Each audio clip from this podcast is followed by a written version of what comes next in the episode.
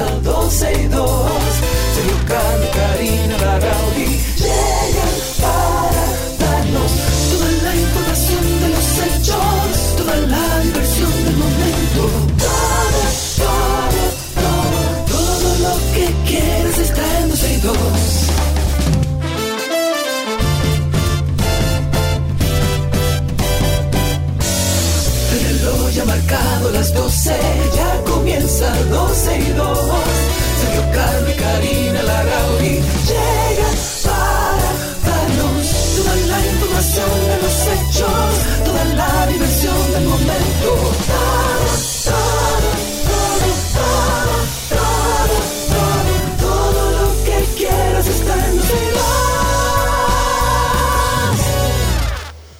Bienvenidos a 12 y 2. Abrimos las puertas de este programa hasta las 2.30 de la tarde, lunes, inicio de semana. ¿Cómo fue el fin de semana, amigo? El fin de semana fue chévere. eh, me la pasé, me la pasé creando contenido para las diferentes empresas que ahora estoy envuelto y eso. O sea que fue un fin de semana de trabajo. Y aparte de eso, ayer hice una fuerza levantando algo. ¿Y qué pasó?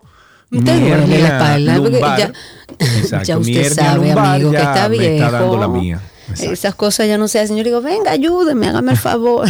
A eso me dio pena el otro día. Un vecino me llamó y me dijo, eh, vecino, vengan para que me ayuden en algo. Como yo llegué, eh, eh, él tenía como un, no era un mueble muy pesado, pero era un mueble que tenía arriba del carro. Y me dijo, venga para que me ayude. Digo yo, bueno, vecino, yo lo siento, pero si yo hago eso, yo duro cuatro días lo Mañana no me siento". levanto. No, no, Claro. lo siento, vecino, lo siento. Pero Parecería un cuento, pero no, amigo, no es un cuento.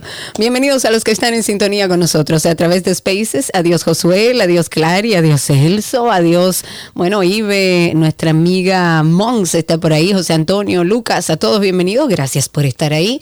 Si quieren unirse a, a ese grupo, a esa familia que está conectado con nosotros todos los días a través de Spaces, es muy simple. Entre a Twitter o X, que se llama ahora, y más fácil, el último tweet que pusimos está el enlace directo para que pueda escucharnos en vivo y por esa misma vía participar con nosotros.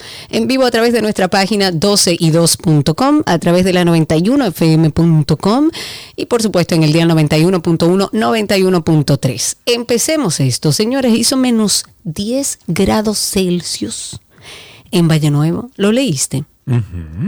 10, menos 10 grados, señores, en una isla. Se reportaron descensos que, bueno, que son históricos de temperatura en el Parque Nacional Valle Nuevo, ahí en Constanza. Todos los termómetros registraron una temperatura de menos 10 grados Celsius, algo que se considera un récord para la zona. Señores, menos 10 grados es mucho, mucho, ¿no, Nebo? Pero lo que sí es que, bueno, ya sabemos que la temperatura anda así, que el medio ambiente va un poco acomodándose y que veremos más extremos, tanto de frío como de calor. Ok, eh, aquellos que no pueden llegar a Nueva York, que se lleguen entonces a Valle Nuevo y ahí entonces hacen el bulto de que, ay, qué frío, ay, ay, ay, qué frío. Mira, yo ya. estuve en Manabao y estaba muy rico. No tan Sí. frío, no, pero estaba muy rico. Pero bueno, que hagan el bulto ahí de, ay, qué frío, ay, qué frío hace aquí. Porque nosotros somos las única, la, la única raza extraña en este planeta que arrancamos para el frío cuando está frío allá en, en el norte, que arrancamos Claro. del Caribe para el frío. Pero es que eh, buscamos eh, lo contrario, igual que los del frío vienen a buscar aquí en las playas el calor. Eso es verdad. Señores, arrancó la campaña.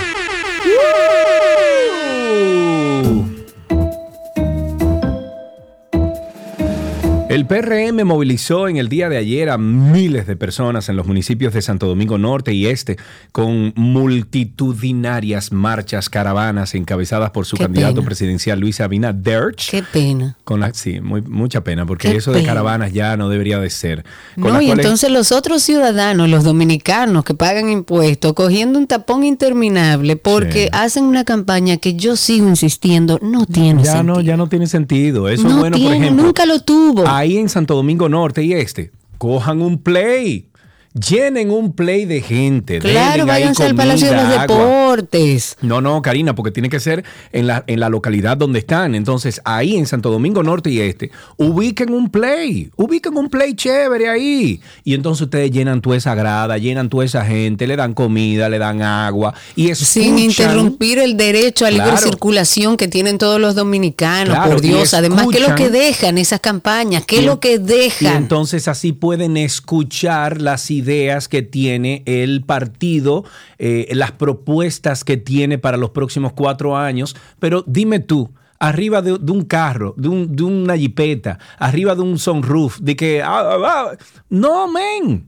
¿Qué se logra con eso? Nada, absolutamente. absolutamente. Eso, es, eso, es, alcohol, desorden, tapones. No se imaginan ustedes la cantidad de gente incluso que, se, que, que tiene accidentes. no, y, accidentes. Yo sé de mucha gente que se han eh, partido la pierna, Karina, en, en caravanas de esa. Yo en el 2011, yo tuve en todas las caravanas del PLD, yo lo sé. Eso es un disparate, un disparate. Siempre lo ha sido, pero en un momento como el que estamos viviendo todavía peor. La verdad es que da mucha lástima ver el, eh, que seguimos en lo mismo y que un partido que promete un cambio sigue haciendo exactamente lo mismo bueno, a nivel los de y sus aliados eh, recorrieron primero las calles de Sabana Perdida, que parece que le encontraron. ¡Wow! Los tres brazos, la fruta te gustó, Cristi. Yo sé que sí. El Moisés, Puerto Rico, Catanga, los Minas Sur, el INVI de los Minas donde concluyó este recorrido. Y por otro lado, el candidato presidencial por el PLD, Abel Martínez, pelo lindo, como lo decimos en el Antinoti, también encabezó un recorrido por las distintas circunscripciones electorales del municipio de Santiago de los Caballeros, acompañado o acompañando a candidatos de esta organización y declaró que desde ya está en sesión permanente en las calles. Claro, porque cuando no está en sesión permanente, se olvida de lo que están en la calle como todo político, ¿eh? no solamente él. Bueno, a mí me da de verdad mucha tristeza ver que seguimos en lo mismo y que seguimos haciendo una campaña que eh, no deja ningún fruto. Vayan a los debates. Usted quiere decirle al pueblo qué es lo que usted tiene en su, en su plan de gobierno. Vaya a un debate y plantéelo en un debate. O pague televisión nacional y plantéelo ahí. Pero no interrumpa el libre tránsito de lo que están trabajando con algo que no sirve de nada. Porque si sirviera de algo, bueno, vamos a aguantarlo. Pero para nada. Para, gastar dinero, para ver gente bebiendo, para ver gente accidentándose, gente robando, entorpeciendo el libre tránsito. La verdad es que da pena que todavía sigamos en eso. Bueno, y cuando todo parece que había quedado como en lo que sabíamos y que estaba en un proceso ya, pues resulta que no. Carlos Ariel Zavala, que es el representante de la empresa de control de tráfico y semáforos iControl, ha informado que inició un proceso judicial contra el exdirector del Intran, Hugo Veras, por supuesta difamación e injuria. Este acto de notificación establece que Hugo Veras debe comparecer el día 9 de enero, o sea, mañana 10.30 de la mañana, ante la Fiscalía del Distrito. En esta documentación lo que se establece es que la citación es en relación a una investigación que inició el Ministerio Público por la violación a la ley sobre crímenes y delitos de alta tecnología todos conocemos el revuelo que ha generado este caso, que inició en el mes de octubre del año pasado, cuando justamente Carlos Ariel Zavala había denunciado que en el Intran se organizó una licitación que era fraudulenta, en la que incluso excluyeron a empresas con mucha experiencia en la materia y calificaron a una empresa de, carpeta con solo siete meses de creada. Y además le, le asignaron una labor por 26 millones de dólares que, bueno, ya fue realizada o en parte por el consorcio Movilidad Inteligente esto pica y se extiende. Todavía no, no hemos eh, oído el desarrollo de este proceso de investigación de esta licitación. Evidentemente está parado. Hay que ver qué va a pasar con esto, pero además se pica y se extiende ahora con esta Em, denuncia de, difamación e injuria contra Hugo Veras. Me voy con que el presidente Luis Abinader emitió el decreto 224 que anula la orden presidencial 270-20, es un decreto de Danilo Medina, que autorizaba los permisos de operación del Aeropuerto Internacional de Bávaro, A y B, así se iba a llamar. El mandatario hizo cumplir con las directrices de la Suprema Corte de Justicia en la sentencia que declaró la ilegalidad del otorgamiento de, de estos permisos de operación para este aeropuerto Aeropuerto Internacional de Bávaro por parte de Medina. Y de acuerdo con el decreto, además de partir de una resolución de no objeción que ha sido anulada, con esto se incurre, según el criterio de la tercera sala de la Suprema Corte de Justicia, en un exceso de competencia porque determina de manera directa cuál será la empresa beneficiaria de esta construcción y operación, cuando de, conformidad con la ley, la atribución del Poder Ejecutivo se limita a impartir o no su aprobación respecto al establecimiento de un aeropuerto en lugar determinado. Bueno, dicho de otro modo, el Aeropuerto Internacional de Bávaro nació como una concesión de grado a grado sin el beneficio de una licitación pública que asegure la libre eh, concurrencia. Sus gestores derivaron una ventaja que inicia en el monopolio del poder al determinar el Tribunal Supremo que otro poder del Estado, el Ejecutivo, incurrió en exceso de competencia en manos del presidente eh, que daba corregir lo que muchos afirman es un abuso lleno de complicidad y de irregularidades. Yo lo que digo es que deberían de revisar eso y si hay que incurrir a una solicitud, una, una licitación pública de otro aeropuerto aquí en el área, eh, debería de considerarse, debería de considerarse, porque Óyeme, el flujo que tiene eh, el, área de Punta Cana es muy considerable. Eh, a mí me da muy mala onda cada vez que tengo que salir por el aeropuerto de Punta Cana y me toca incluso caminar, Karina, en, en, en, la, en, el, ¿cómo se llama? En, la pista. Tenemos que caminar por la pista, subir por unas escaleras que ya están, que yo creo que son de los años 80 o 90, de hierro horrible, cuando hoy en día los códigos son otros. ¿Tú entiendes? No estoy diciendo que todos los jetways, como se llama eso, están iguales en el aeropuerto de Punta Cana, pero o la familia Rainieri incurre en, más inversión para evitar ese tipo de cosas, porque incluso cuando está lloviendo, se retrasan algunos vuelos por el simple hecho de que tú tienes que caminar afuera, en la pista, para poder llegar al avión. Entonces, señores, estamos en el 2024 y ahí hay una inversión indiscutiblemente, eh, Además, indiscutiblemente la zona este es la zona de mayor crecimiento y además el lugar por donde de, turistas en el año 2022. Por eso, y es por donde más llegan turistas, o sea que tiene capacidad de crecimiento. Pero vamos a ver, de vuelta a lo de antes, señores. El director general de la Organización Mundial de la Salud ha emitido una serie de recomendaciones para qué? Para hacer frente al repunte de enfermedades eh, respiratorias que causa el COVID-19, bueno, y otros virus que ya hemos hablado aquí mucho de que tenemos que cuidarnos porque anda de todo. Se menciona la necesidad de continuar con el uso de la mascarilla la vacunación. De hecho, el jefe de la Organización Mundial de la Salud recomendó a toda la población a nivel mundial a que se haga la prueba, a que busque atención médica cuando sea necesario, porque los tratamientos contra el COVID-19 pueden prevenir enfermedades o situaciones graves, eh, incluso la muerte.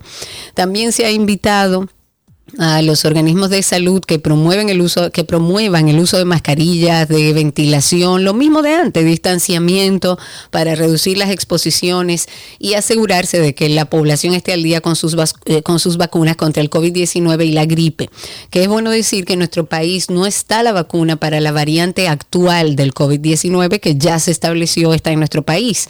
Y en cuanto a las medidas que deben asumir los gobiernos ante esta nueva amenaza del COVID-19, el el jefe de la Organización Mundial de la Salud dice a los gobiernos que continúen proporcionando el acceso a las pruebas, a los tratamientos, a las vacunas, principalmente y como siempre a las personas con un mayor riesgo a contraer una infección grave. Se acercan las elecciones. La Junta Central Electoral junto a los delegados de las organizaciones políticas reconocidas ante la institución inició el proceso de revisión y validación de las boletas, el contenido de los recuadros, incluso las características y las candidaturas registradas para concurrir a las elecciones municipales que tendrán lugar el 18 de febrero del año 2024.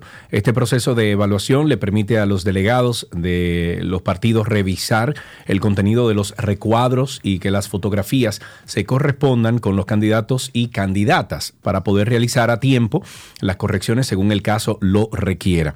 Además de esto, el director nacional de elecciones, Mario Núñez, explicó que las elecciones municipales fueron divididas en cuatro niveles diferentes, alcaldía, regiduría, para los municipios, así como direcciones distritales y vocalías para los distritos municipales y explicó que este proceso de revisión y validación que inició el, viernes 5 debería concluir mañana 9 de enero porque a partir del día 10 se estaría empezando a entregar a imprenta los insumos para empezar los trabajos de impresión. De acuerdo con el director de las elecciones, este año se habla de 15 millones de boletas a nivel nacional. Yo espero que en un futuro, Karina Larrauri, unan de nuevo las elecciones municipales con las presidenciales Ojalá. y dejemos el gasto innecesario que hay en llevar a la población dominicana dos veces, cada cuatro años a unas elecciones y el gasto que hay que incurrir de parte de la Junta Central Electoral, que al final ese es nuestro dinero de nuestros impuestos que se gastan para eso. Yo espero. Yo espero también. Bueno, Operación Nido, pongámonos al día. Hay 30 personas más que presentaron su querella formal contra Emmanuel Rivera Ledesma y otros seis imputados tras eh, supuestamente estar dentro de las víctimas que resultaron afectadas por este tema de la venta engañosa de inmuebles. La audiencia para conocer la medida de coerción va a ser este sábado, fue aplazada para, mm, perdón, iba a ser el sábado y fue aplazada para mañana a las 9 de la mañana. El procurador dijo que con esta nueva fecha los abogados van a tener tiempo de evaluar el documento. También habrá oportunidad para que los nuevos querellantes sean notificados a las defensas técnicas. Esta audiencia contra los imputados fue conocida por el juez Rigoberto Sena del Distrito Nacional. Él dijo que en la nueva fecha pautada se va a conocer la medida. Según el documento del Ministerio Público, Rivera es el creador de esta estructura delictiva que ellos llaman, quien junto a los demás implicados, entre los, eh, entre los que están sus hijos, Emmanuel Eduardo y María Gabriela, él preparó una estructura aparentemente legal y confiable para estafar a personas que querían adquirir viviendas en estos proyectos inmobiliarios que él vendía, que aquello era eh, no sé, Miami parecía. Y hay cientos de afectados que se les llevó incluso a vender el mismo apartamento a otra persona. El documento también establece que este hombre instruía a los clientes a que hicieran los pagos en depósitos a nombre de una empresa que se llama CRD Equipos Pesados y utilizaba el dinero para costear su vida lujosa, que él a través de redes sociales mucho mostraba también. El Ministerio Público explicó además que Rivera Ledesma había sido procesado ya por estos delitos en el 2008, los cuales no fueron especificados en el documento y todo el mundo se ha quedado como en intriga de por qué lo habían procesado en ese año, pero parece que no es algo nuevo.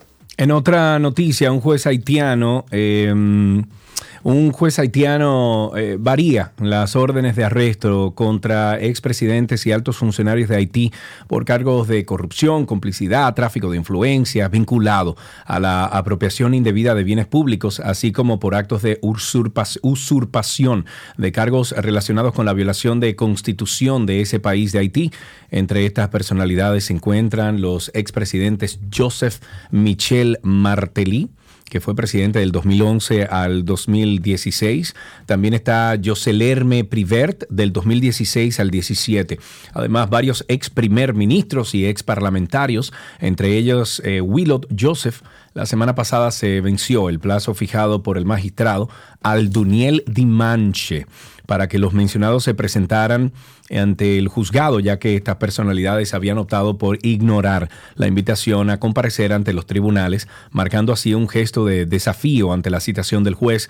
El juez investiga este escándalo de corrupción dentro del Centro Nacional de Equipamiento que se llama CNE. Y yo sigo poniéndolos al día. Vamos con el caso de Wander Franco, el pelotero de grandes ligas. Eh, Wander Franco. Uf, de todo que la verdad es que da pena, tristeza. Este pelotero Wander Franco va a salir hoy de la cárcel preventiva del Palacio de Justicia de Puerto Plata. Sus abogados tienen que hacer el depósito de, de la fianza de 2 millones de pesos que impuso el juez. Este pago se realiza, como sabemos, en el Banco Agrícola y luego de culminar la audiencia de medida de coerción el pasado viernes, pues bueno, no pudo realizarse. El sábado fue feriado por el Día de los Reyes. Y este jugador de los Tampa Bay, que está acusado de explotación sexual comercial de una menor de 15 años, además se le impuso presentación periódica los días 30 de cada mes por seis meses. Como muchos saben ya y han dado seguimiento a este caso, además de Franco, está implicada en el caso la madre de la menor. A ella el juez le dictó como medida cautelar impedimento de salida del país, arresto domiciliario, en este caso por supuesta explotación sexual comercial y lavado de activos. En cuanto al papel que desempeñó la madre del pelotero en este caso, el documento de solicitud de medida de coerción lo que explica es que a raíz de una investigación financiera que se realizó en las cuentas de la madre del adolescente, se determinó que ésta había recibido dos transferencias de 500 mil pesos cada una el mismo día de parte de Nancy Judel Caibar, que es madre de este campo corto de solo 22 años y que ha terminado su carrera porque después de esto no creo que haya mucho. En, en- en el tema de las grandes ligas, y lo sé porque me lo han dicho peloteros y gente que está tratando de llegar a grandes ligas, que eso es casi todos los días Sí, que sientan sí, a los sí, peloteros, que no es que él no lo sabía, es que le dicen, es que nada de menor, nada de alcohol, Claro, nada de esto, claro, nada. claro. Y lo tratan de educar. Él sabía que estaba poniendo en riesgo su carrera. Bueno, pero lo- hasta las notas de voz y, y los Exacto, mensajitos los y los deja, por mensajes, Dios. O sea, él, totalmente. él- él sabía lo que estaba haciendo. Vamos a hablar de plásticos por juguetes. Más de 3 millones de botellas plásticas, qué bueno, fueron recolectadas como parte de una iniciativa de la Alcaldía del Distrito Nacional, que esto debería de ser cada tres meses, ¿eh? De una iniciativa de la Alcaldía del Distrito Nacional para crear conciencia sobre la protección del medio ambiente y que por cuarto año compensó con juguetes a las miles de personas que entregaron estos recipientes de plástico. Esta edición superó considerablemente la del año pasado, cuando se recolectaron unos 2.2 millones de botellas plásticas, resaltando el compromiso de la comunidad hacia la conciencia ambiental, según un comunicado de la Alcaldía del Distrito Nacional. Desde horas de la noche del día anterior, miles de personas, en su mayoría niños, abarrotaron los alrededores del Palacio Municipal para participar en esta actividad denominada Plásticos por Juguetes, en la que el ayuntamiento entregó el total de 7.323 juguetes a cambio de botellas. Como dije, yo creo que esto debería de ser cada tres meses. ¿Tú no crees? No. Que, de- que no, que No. de repente, Karina, la ciudadanía les, eh, les digan, mira, te vamos a intercambiar todas las botellas de plástico No. que tú recojas. No, ¿Y qué tú no esperas entonces? Que se, que se queden los plásticos ahí. No, de ninguna manera. tú, sabes tú que no. Que eduquemos, que generemos un sistema de consecuencias, que desde el ayuntamiento empiecen por lo menos el plástico a separarlo, el plástico de un solo uso, porque todo lo demás puede ser más complejo. Pero esa no es la solución, es lo mismo que las personas que van a las playas a recoger los plásticos. Sí, es una labor bellísima. Cada vez que yo voy a la playa también llevo, mm, re- eh, vivo recogiendo plástico que hay en la playa. No es fea la labor, es lindísima. Pero eso no es más que publicidad, porque eso no Ay, resuelve Karina, el problema. Pero, funciona. Pero ¿en qué sentido, Sergio? Bueno, si van a seguir tirando la 2.2 botellita en el mismo millones- lugar. Mi vida, pero 2.2 millones de botellas. ¿Y qué pasa si esto es recurrente cada tres meses? Que la gente de barrio, la gente que quiere participar de esto, dice, guárdame esa botella que dentro de tres meses yo voy a buscar lo mío. ¿Puede funcionar, Karina? ¿Y por qué en vez de eso yo no le pongo un precio a la basura? Y voy a todos los barrios y los educo. Y le digo, mira, a partir de ahora vamos a separar todos los plásticos de un solo uso. Y por cada tanta libra yo te voy a dar tanto. Hay gente en países que viven de recoger cartones, de recoger plástico, de recoger... ¿Por qué? Porque, porque tiene un valor. Porque estás educando. Pero eh, hacerlo una vez al año, te digo, es una labor lindísima, porque creo incluso que a los niños los educa en ese sentido. No estoy diciendo que, que es una actividad fea o que no debe hacerse. Ahora, no me parece que es la solución. Ojalá y Nelson se pueda conectar con nosotros, aunque sea a través de Spaces, para que nos dé su parecer, eh, una persona que ha trabajado mucho en temas medioambientales, técnico además, y que sabe mucho de, de cuál sería la ruta para solucionarlo. No es mala la actividad, reitero, no es mala, pero yo creo que debemos hacer esfuerzos para realmente sacar el plástico de un solo estoy uso de acuerdo, de pero nuestro esto, país. esto ayuda, Karina, porque de repente la gente, por un interés, obviamente, por un interés. Sí, pero que está bien, está bien. si le das dinero es un interés también. que sea parte, esto es como la, la- la valla de la frontera, no es eh, que va a solucionar el problema, es que es parte de la solución, esto es parte de la solución. Si cada tres meses se hace una, una actividad como esta, imagínate tú que de repente la gente diga, bueno, pues espérate, guárdalo ahí. Para, para yo hacerlo o para yo llevar esto y ganarme estos juguetes, no sé. A mí me, como encantaría que eso sea solución. parte de un proyecto. O sea, que digamos, mira, yo le voy a poner dinero, míralo a Nelson ahí, yo le voy a poner dinero a la basura y todos los barrios que me traigan plástico, yo se lo voy a pagar aquí por libra. Abre y además ahí, voy a hacer dile una vez, una vez al año una actividad con los niños que también sirve como un proceso de educación. Maravilloso. Déjame invitar a, a Nelson. Nelson, bueno, ya el que escucha 12 y 2 conoce muy bien a Nelson y sabe que es nuestro asesor en ese sentido. Nelson, acepta ahí para que puedas hablar con nosotros y podamos salir al aire contigo. A, ver cuál es tu parecer. Que puede ser parte de todo un programa, como dices tú. Eh, si estos fueron los resultados, 2.2 millones de botellas de plástico, conchale, da resultado. Da si miles de personas participaron, da resultado. Entonces tú haces una campañita y dices, en el Distrito Nacional, cada tres meses se va a hacer el intercambio de juguetes por botellas de plástico o plástico en general. Usted vaya acumulándolo ahí y dentro de tres meses nos vemos. Me encanta, me encanta como parte de un proyecto, eh, me encanta de verdad. Por eso quiero resaltar que no es que estoy diciendo que es una mala actividad, no la es, pero no resuelve el problema no, en lo absoluto. Claro, hay una parte de tenemos educación que hay que agotar, obviamente. Vamos a escucharlo. Nelson, ¿cuál es tu parecer? Me imagino que has oído el debate entre Sergio y yo. Creo que sí, que lo estoy escuchando como casi siempre que puedo. Y de entrada voy a decirte que ya yo hablé con Sergio cuando tú no estabas, si estabas de vacaciones aún. Ok. tú no importante yo cuenta.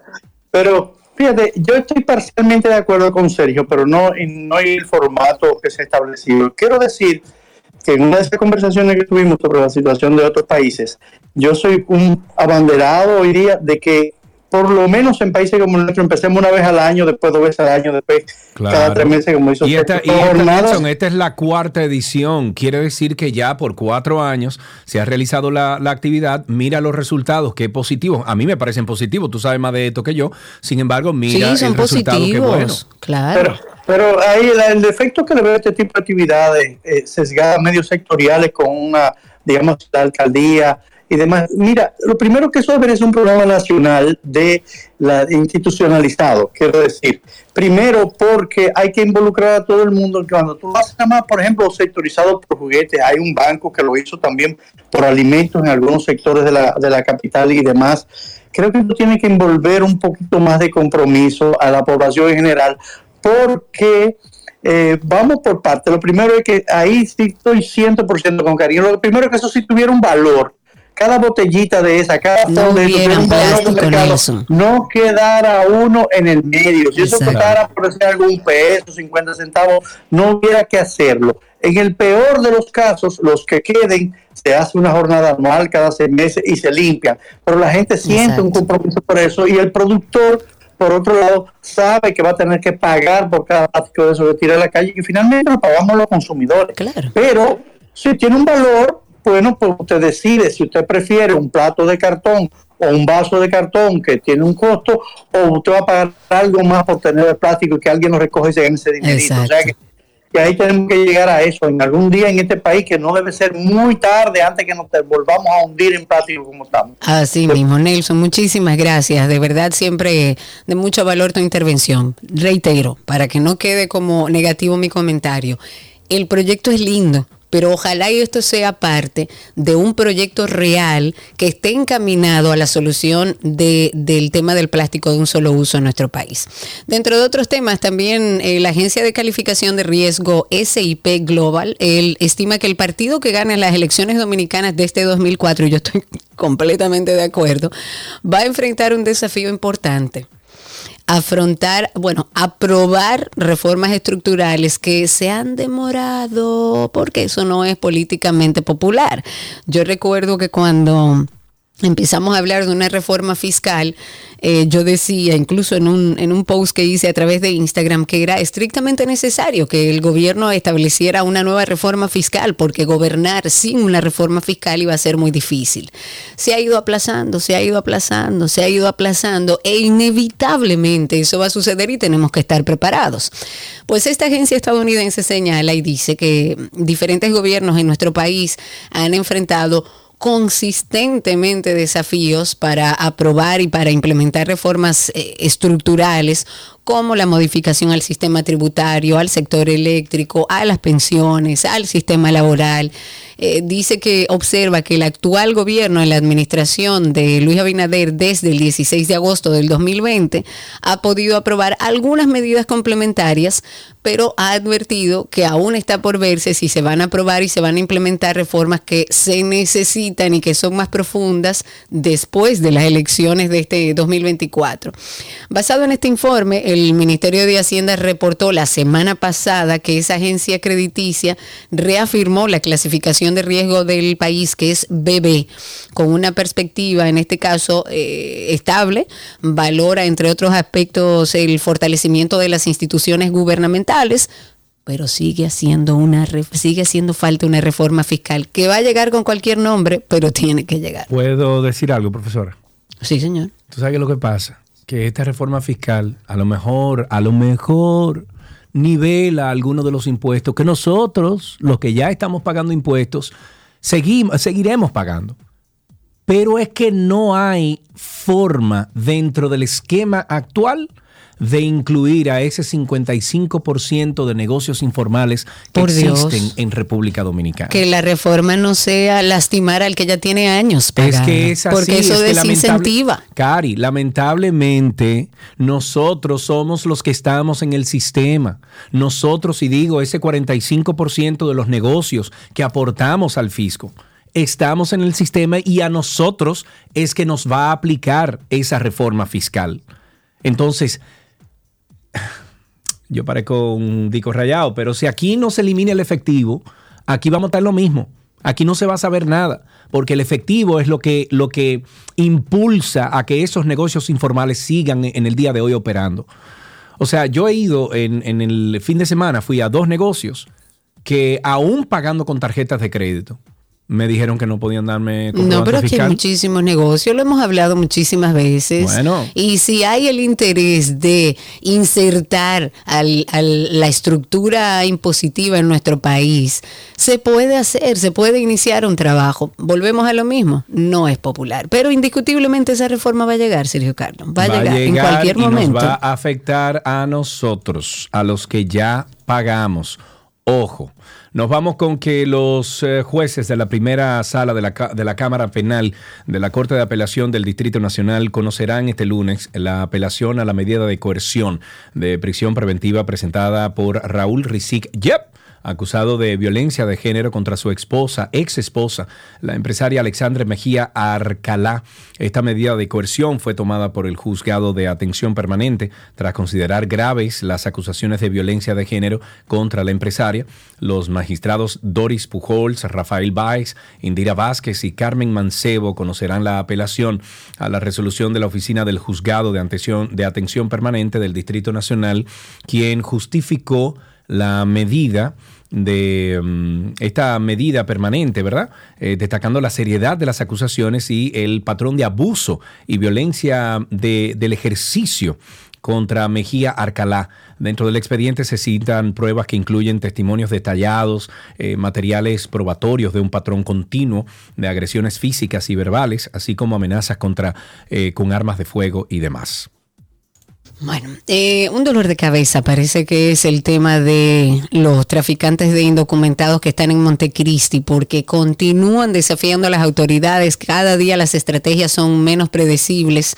Inventan cualquier cosa para entrar indocumentados a nuestro país. Estos contrabandistas de inmigrantes haitianos tienen nuevas modalidades, eh, se mantienen un paso adelante en el juego del gato y el ratón con las fuerzas de seguridad de nuestro país. Nada más en los últimos días, miembros del ejército de nuestro país y del servicio de inteligencia han realizado una serie de operativos donde más de 200 haitianos han sido apresados en estas acciones se destaca el reciente arresto en el puesto de chequeo de la Solitaria, eso es en Montecristi, donde 29 extranjeros eran transportados hacia Santiago. Los traficantes, bueno, conscientes de la vigilancia en esos puestos fronterizos, han adoptado una nueva metodología, utilizan vehículos eh, tipo volquetas, y ante esta evolución, bueno, los militares han sido alertados, son más frecuentes los despliegues de los agentes porque es el cuento de nunca acabar. Buscan cualquier manera y de cualquier forma y van un paso adelante de la Policía Nacional. Bien, el sector energía lideró por tercer trimestre consecutivo del año 2023 el flujo de inversión extranjera directa eh, con monto ascendiente a 826 millones 900 mil dólares, colocándose en el mayor crecimiento en este periodo, de acuerdo a datos suministrados por el Banco Central de la República Dominicana. El ministro de Energía y Minas, Antonio Almonte, explicó que el sector energía fue el, bueno, el que más eh, flujo de inversión extranjera directa recibió en los primeros nueve meses del año 2023, superando a sectores líderes en la obtención de inversión extranjera directa como el turismo, comercio, industria. El funcionario explicó que en el periodo enero-septiembre Em, la energía, la, la, inversión extranjera en energía continuó el liderazgo exhibido en el primer semestre, donde representó el 27% del total de las inversiones y que el crecimiento en el sector asciende a 826.9 millones, equivalente al 24.46% del total de estas inversiones en los primeros nueve meses. Yo lo que quiero saber es cómo está mejorando entonces esa inversión, ¿verdad? Los vagones, la cuestión, la. Exacto, exacto. ¿Cómo es? Mire, hablemos del Papa Francisco, que ha, bueno, ahora ha generado mucha controversia lo que dijo y dijo que es algo deplorable la maternidad subrogada. Ha hecho un llamamiento para que la comunidad internacional se comprometa a prohibir universalmente esta práctica. Durante un discurso ante el cuerpo diplomático que está acreditado en la Santa Sede, este, eh, el Papa argumentó que el camino hacia la paz exige el respeto de la vida, de toda vida humana, empezando por la del niño no nacido en el seno materno, que no puede ser suprimida, no puede ni convertirse en un producto comercial. El pontífice ha dicho que es deplorable la práctica de la llamada maternidad subrogada, ya que, en su opinión, no solo ofende gravemente la dignidad de la mujer y del niño, sino que se basa en la explotación de la situación de necesidad material de la madre. Francisco insistió en que en cada momento de su, de su existencia la vida humana debe ser preservada y tutelada. Hmm. Con esto finalizamos estos comentarios iniciales aquí en 12 y 2, siempre invitándolos a ustedes a que sean parte de Karina y Sergio After Dark. After Dark. Las emociones de una mujer maltratada, en principio ella no las conoce, no se da cuenta, no es consciente. Muchos entienden que la violencia solo es física, pero los insultos son violencia. No te pongas esto, no te pongas aquello, no te maquilles, no quiero que te juntes con esa amiga tuya, tú no puedes trabajar, yo te lo doy todo. ¿Cómo yo sé que estoy siendo violentada, que estoy viviendo en el dolor? Inmediatamente entro a una relación y cedo a algo que mi pareja quiere, pero yo no quiero, señores, lo que sea. Inmediatamente, la primera vez que usted cede a esto, usted se está postergando. Ya sea de la mano de un especialista, de un terapeuta, buscar refugio quizás en una persona cercana y si es necesario, en las autoridades, porque tenemos que buscar la solución que nos garantice estabilidad mental, emocional, y por supuesto nuestra integridad física. Karina y Sergio. After Dark.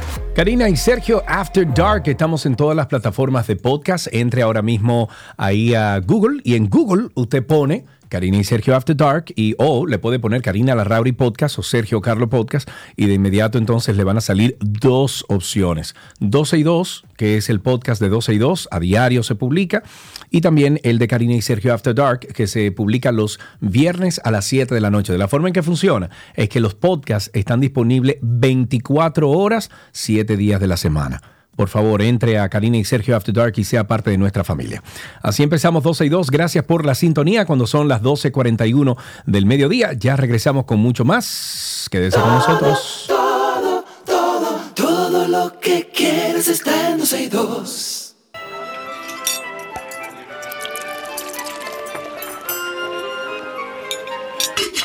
Ulalame we, ya aquí está Gaby. Yo abogo con que cambiemos eso este año ya. Sí, yo creo que podemos hacerlo en portugués. Yo creo que sí, en portugués. Vamos a cambiar. Vamos a llamar a mi sobrina para que no. O en danés, una de mis dos sobrinas. ¿Cómo están? ¿Feliz lunes? Feliz lunes. ¿Cómo pasaron los reyes? Muy bien, tranquilitos en casa, bien, o sea, ha sido un fin de semana como tranquilo. y hoy vamos a iniciar algo que me parece muy interesante, Gaby, a aprender los términos de cocina y cómo aplicarlos. Me encanta. Sí, vamos a de hecho, cuando Cristi me lo propuso me pareció súper interesante porque algunas veces cuando comentamos una receta decimos, ah, bueno, una de las palabras que vamos a utilizar hoy es blanquear, entonces siempre lo explicamos, pero hay otros términos que es bueno tener en mente como cultura general y también cuando usted lea, escuche o esté conversando con alguien que le pueda eh, compartir una receta, le hable con un término, ya sabe de qué se trata. Como siempre, invitamos a todos nuestros oyentes que aporten. Si ustedes tienen algún término que inclusive ya sea parte coloquial dentro de, su cocina, pues yo creo que puede ah, ser claro. a debatir, porque todos tenemos nuestra jerga dentro de, la cocina. Em, y sería lindísimo que ustedes también puedan aportar, así como que nos recomienden temas que quisieran que nosotros dentro del segmento, ya ven cómo nos vamos a salir un poco de la parte de la receta, de una preparación en sí, que ya saben que está la página 2 y 2, está tanto la cuenta de 2 y 2 como la mía, Gabriela.reginato, que ahí van a encontrar 16, 17 años de, de recetas. Pero también sería bueno que ustedes nos guíen de qué quieren en particular para nosotros poder seguir con, con esta tradición que, aunque ya estamos pensando en cambiarle la intro, siempre va a quedar su, su esencia. Pues bien, hoy he elegido cuatro términos que de hecho me después que los escribí dije, oh, pero mira, todos comienzan con B. Digo, ah, pero mira, eso sería ah. bueno, vamos a hacer la semana por, por letra. Y surgió de verdad eh, eh, espontáneo. La primera que tengo, como les dije, es blanquear. Nosotros utilizamos muchísimo ese término. Blanquear es esta técnica culinaria que consiste en semi-cocinar. Es la parte donde quiero llevarlos. En semi-cocinar puede ser verduras, vegetales, carnes, eh, mariscos, que usted va a colocar en una olla, agua caliente, eh, o sea, va a llevar a calentar agua. Hay, dependiendo lo que usted quiera, puede agregarle sal o no no, no es lo normal, pero dependiendo si es algo que usted va a llevar inmediatamente, eh, ponte tú una zanahoria y la quieres ya utilizar, pues puede agregarle un poquito de sal, pero si no, es simplemente agua hirviendo, en la cual vas a agregar tu ingrediente, ya como te dije, sea una verdura, un vegetal, una carne, un marisco, y dependiendo de esta va a ser la cantidad de tiempo. Generalmente, como es semi cocinar, es, es darle ese sustito, como decimos nosotros, va de segundos hasta poquitos minutos. Cuando blanqueamos, eh, ponte tú una zanahoria, cuando blanqueamos un brócoli, cuando blanqueamos algunas, eh, los mismos eh, camarones, esos son, uno lo entra, 15, 20 segundos y lo saca. Y luego va a otra técnica dentro de la cocina, que es parar este, esta, este vapor que se le, se le pone por dentro a lo que estamos blanqueando en un bol con agua y hielo para parar ese proceso de cocción. Luego tenemos el baño de María. El baño de María eh, consiste en nosotros cocinar, por decirte así, un contenido en un recipiente que va dentro de otro recipiente que es mayor, con agua caliente.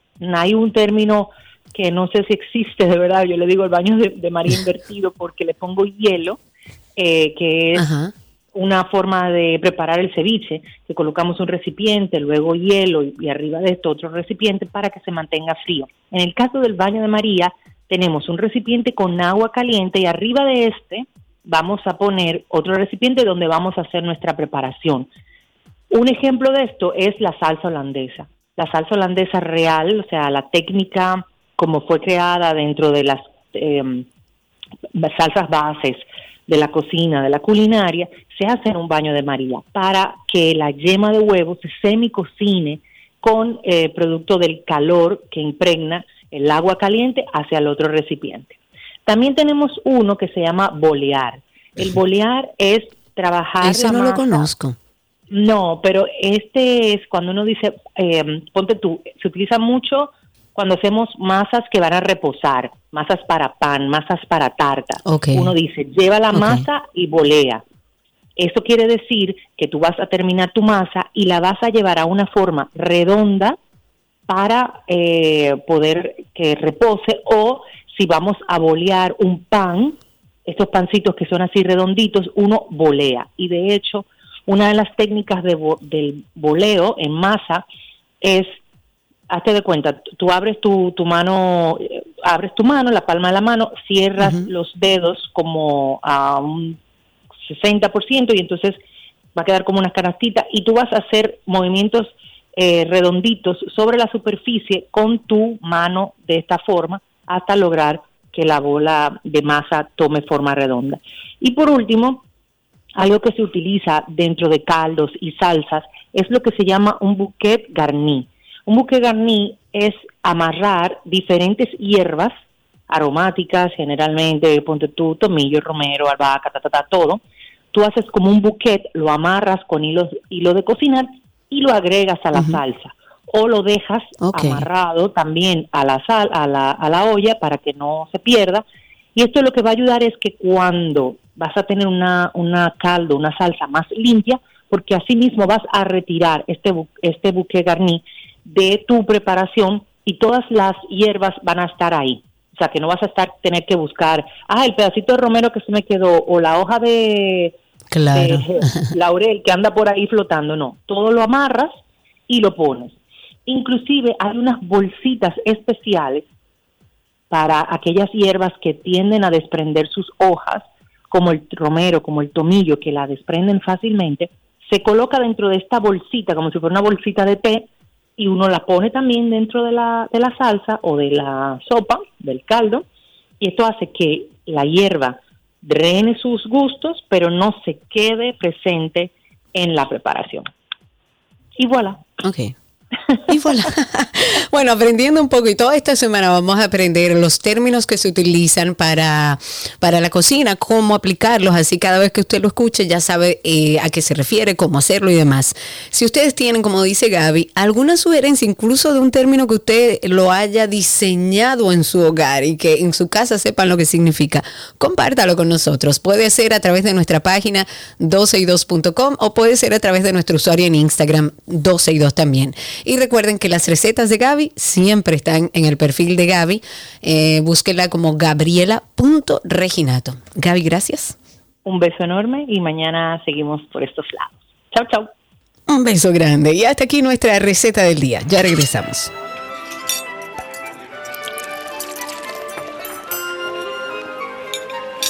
Todo lo que quieras está en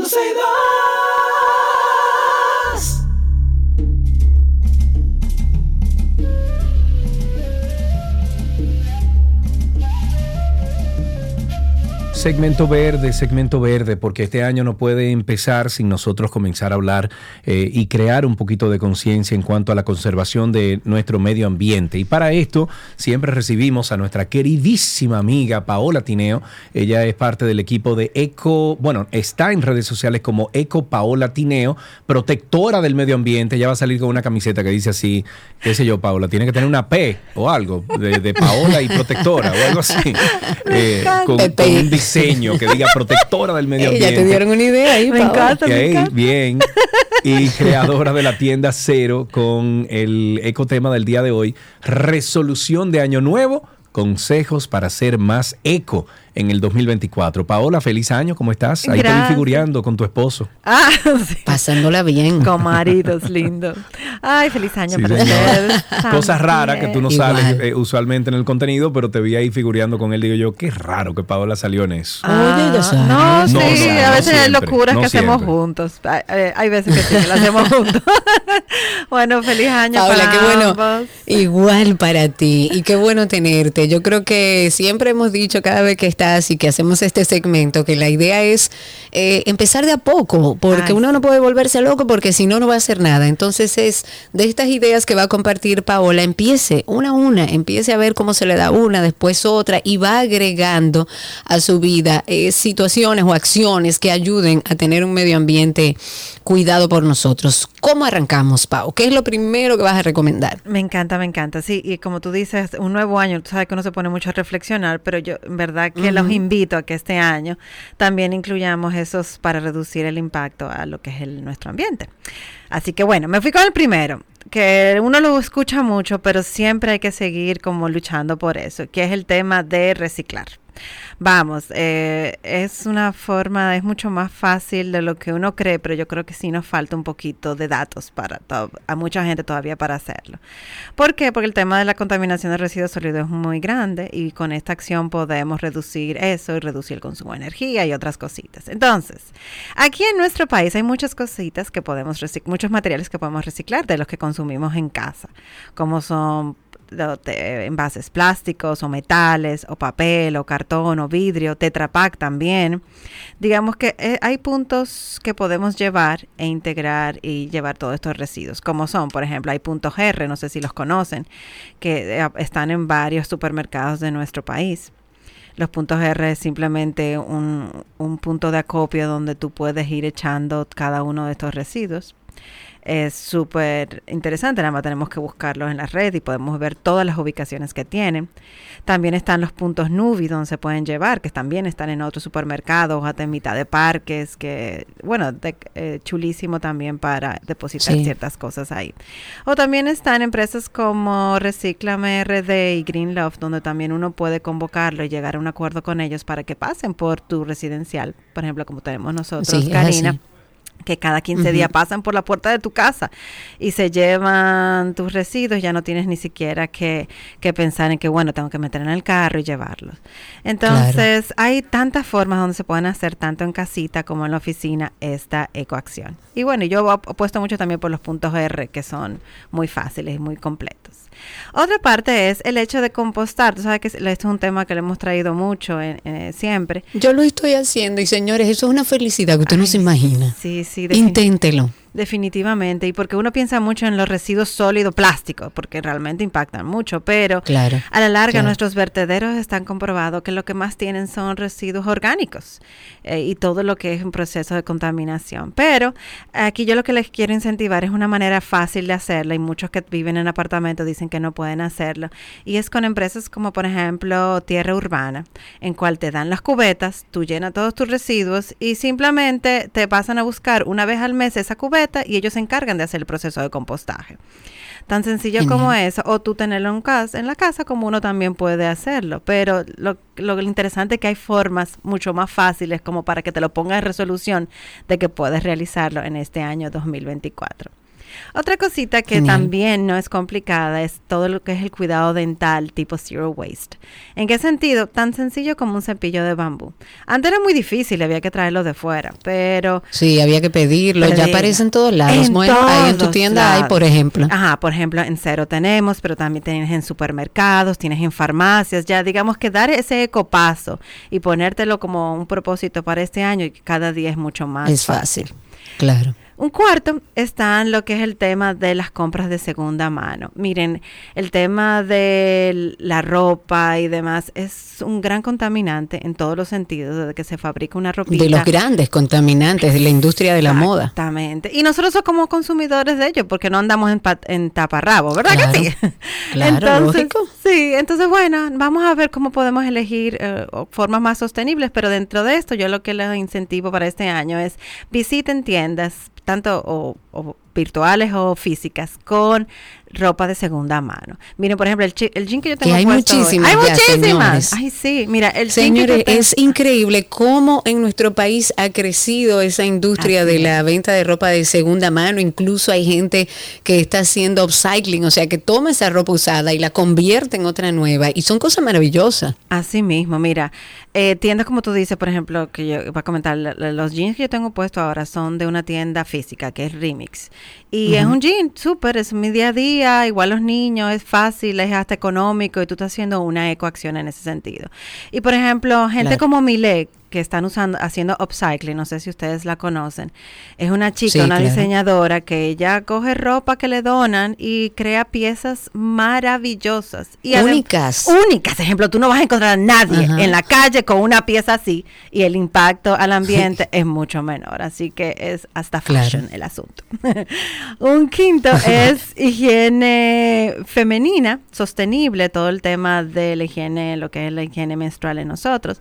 Eso tiene un gran impacto impacto al ambiente y lo hemos hablado de una manera u otra, pero hay tantas cosas que podemos hacer, desde marcas ya convencionales, como por ejemplo marcas como nosotras, que ya en el supermercado tú puedes encontrar opciones de tampones orgánicos que ellos tienen con, eh, con cartón reciclado, con tinta vegetal, hasta ya dar pasos a panties menstruales o copas menstruales, todo ese tipo de cosas. Señores, la copa es la maravilla más hermosa que yo he conocido en mi vida. Ay, Sí, no, es como el antes y el después, como que calidad de vida, no solamente el ambiente, calidad. decir, totalmente, es calidad de vida. O sea, imagínese que usted no va a pensar en medio ambiente, que debería siempre, pero para usted, primero es más económico porque se va a ahorrar todas las compras de eso mensualmente, pero además debo decir que quizás al principio cueste adaptarse, entender, porque tenemos toda la vida haciendo algo distinto, pero una vez usted logra entenderlo y hacerlo, usted no cambia porque no cambia jamás para atrás. Así mismo. Y mira, y en el tema de las jovencitas, que ya uno tiene también hijos que han migrado ya a edades que lo usan, el tema de los panties menstruales es algo maravilloso, porque uno las mujeres sufrimos de accidentes y, el panty menstrual es una, una mira, un una, una cosa maravillosa, incluso para chiqui, eh, jovencitas así. Y el ambiente y calidad de vida también. Y sexto, vamos, ah, no, nos quedan dos todavía, voy, voy, voy. Sexto, cambiar artículos que sean reutilizables. Esto es que eso es muy amplio, pero yo voy a traer un solo artículo. Hay algo que se usa mucho en las cocinas, que son los Ziplocs, ¿verdad? El Ziploc ah, es un, aunque la gente lo reutilice, no debe de ser porque no está diseñado para reutilizarse por el tipo de plástico que es. Es algo que nosotros metemos o un sándwich o guardamos cosas y se desecha. Y es un plástico que no es, reciclable. Entonces, hay más opciones para esto. Tenemos Ziplocs. Y hay que tener cuidado con eso, Paola, porque eso puede eh, generar hongos y muchísimas cosas dentro de, esa, de ese plástico. Hay que tener mucho cuidado con eso. Así es, porque la gente piensa que bueno, que todo plástico puede ser reutilizable y no es así. No todos los plásticos están diseñados para ser reutilizables y el, los Ziplocs son uno de ellos. Entonces, una manera así, si tú quieres una alternativa más o menos, existen tipos de Ziplocs que son reutilizables, que están hechos de un plástico libre de BPA y libre de otros componentes que sí permiten hasta el tema de calentar o el tema de congelar y demás. Como están también los embalajes de cera de abeja, que son dos cosas que son reutilizables por varios años y no te produce, no te pasa ningún tipo de químico a tu comida y además no produces ese desecho plástico. Entonces es algo que yo incentivo en sí. Y por último, siete, aunque suene curioso y no le guste mucho a la gente cómo suena, pero utilizar papel higiénico reciclado. Y sí, espérense, vamos a ver. No es reciclado que cogemos papel higiénico todo sucito y se lleva y se recicla. claro que no. Por favor. No, la gente me pregunta eso, de que qué fuchi. No, ¿Cómo va a ser? sí, sí, Por eso es que la, la, educación ambiental es tan linda, porque uno, tú sabes, cubre muchas eh, cosas así. Pero bueno, en este caso, son papeles que están hechos previamente de cartón, porque son de fibras recicladas o de papeles de oficinas que se han reciclado y no llevan proceso de blanqueamiento lo cual también es algo muy bueno para nuestro ambiente y se produce papel higiénico. Hay hasta hay papel higiénico que puedes encontrar así en el supermercado que son de marcas importadas, como por ejemplo Familia Green tiene una línea de papel higiénico 100% reciclado y sin blanqueamiento. O tienes opciones también locales de fabricación local. Por ejemplo, nosotros en Cero también tenemos papel higiénico 100% reciclado hecho con cartones de que uno mismo deposita en contenedores. Entonces, estos son siete acciones que si se ponen a ver no son difíciles ninguna. No te requiere así una, inversión, sino todo lo contrario, te ahorra, porque la gran mayoría de las cosas son mucho más baratas. Entonces, nada, es una forma de que, bueno, yo me puedo proponer, puedo hacer una, cada dos meses hago una y la voy incorporando en mi día a día y yo puedo crear un 2024 con menor impacto al ambiente y a mi salud también. Ah, y al dinero, al bolsillo, señores, regularmente. es así, regularmente, señores. Cuando ustedes deciden llevar una vida más sostenible, usted se va a ahorrar mucho dinero. Yo, por ejemplo, con mi carro, que ya es eléctrico, me estoy ahorrando una fortuna. Y así en cada una de las decisiones que ustedes toman eh, en cuanto a llevar una vida más sostenible, siempre, siempre, siempre le va a ayudar con su bolsillo. Paola, muchísimas gracias. Siempre un abracito. Bye. Un abrazo grande y vamos a poner como resolución de este año nuevo tomar estas siete acciones que la vamos a publicar a través de nuestro Instagram. Vamos a ver, eh, Cristi, a ver si Luisa puede publicarlo. ¿Para qué? Para que usted empiece y empiece una cosa a la vez, la que le vaya resultando más fácil y así va llevando una vida más sostenible. Paola Tineo estuvo con nosotros. Recuerden que está en redes como arroba eco Paola Tineo. Su tienda cero está ahí en Galería 360. Usted va a encontrar absolutamente absolutamente de todo. Si usted compra sus potes, rellena sus champús, sus jabones, sus productos de limpieza, ahí hay de todo en Galería 360. Y hasta aquí, segmento verde. Ya regresamos.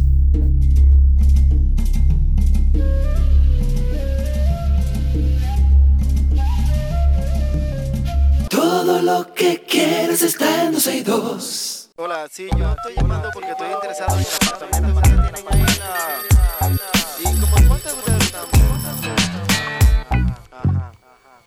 Estamos en Bienes Raíces en 12 y 2 y en el día de hoy tenemos la dicha de conectar con Jermis Peña. En redes sociales la puedes conseguir como arroba Pena. Eh, ella es arquitecta, CEO de Constructora Construger, que pueden conseguir en redes como arroba construger.rd y es especialista en arquitectura sostenible, well-being y bioclimática. Con ella en el día de hoy vamos a hablar un tema muy chévere, muy interesante en el mundo inmobiliario y es consejos para comprar con éxito una vivienda en planos en República Dominicana, sobre todo ahora que el tema está caliente. Jermix, ¿cómo estás? Feliz año. Buenos días, feliz año. Pues muy contenta de poder llevar un poco de tranquilidad de información a nuestros oyentes. Óyeme, no, y que el tema está caliente, caliente, y, yo que estoy no tan involucrado como tú en inmobiliaria, pero sí estoy en el área de ventas también. Eh, una pregunta que siempre nos hacen nuevos clientes es eso, mira, ¿qué tan seguro es este proyecto? Eh, ¿Cómo yo puedo asegurar que lo que estoy comprando en plano eh, se va a dar? ¿Quiénes son los involucrados? Bueno, pero tú eres la especialista.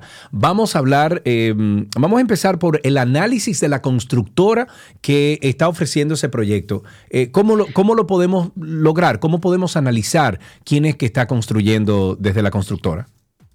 Mira, lo primero que yo les recomiendo a todo el mundo es que dejemos las emociones un poco al lado y nos pongamos un poco ya centrados en un, análisis eh, crítico de con quién vamos a hacer esa relación de negocios. Esto, señores, es un consejo que yo le doy no solamente para comprar una vivienda, en lo que sea que usted vaya a hacer en la vida, tiene que tener seguridad cuando se trata de inversión. Entonces vamos a revisar la experiencia y esa buena reputación de la empresa que va a construirnos nuestro proyecto. Visite sus oficinas físicamente, que existan, vea cuáles son, o sea, vea que tenga una estructura que pueda llevar a cabo aquel proyecto. Si usted llega a una oficina con cuatro o cinco personas trabajando, es imposible que le vaya a entregar un proyecto donde están hablando de 100 unidades.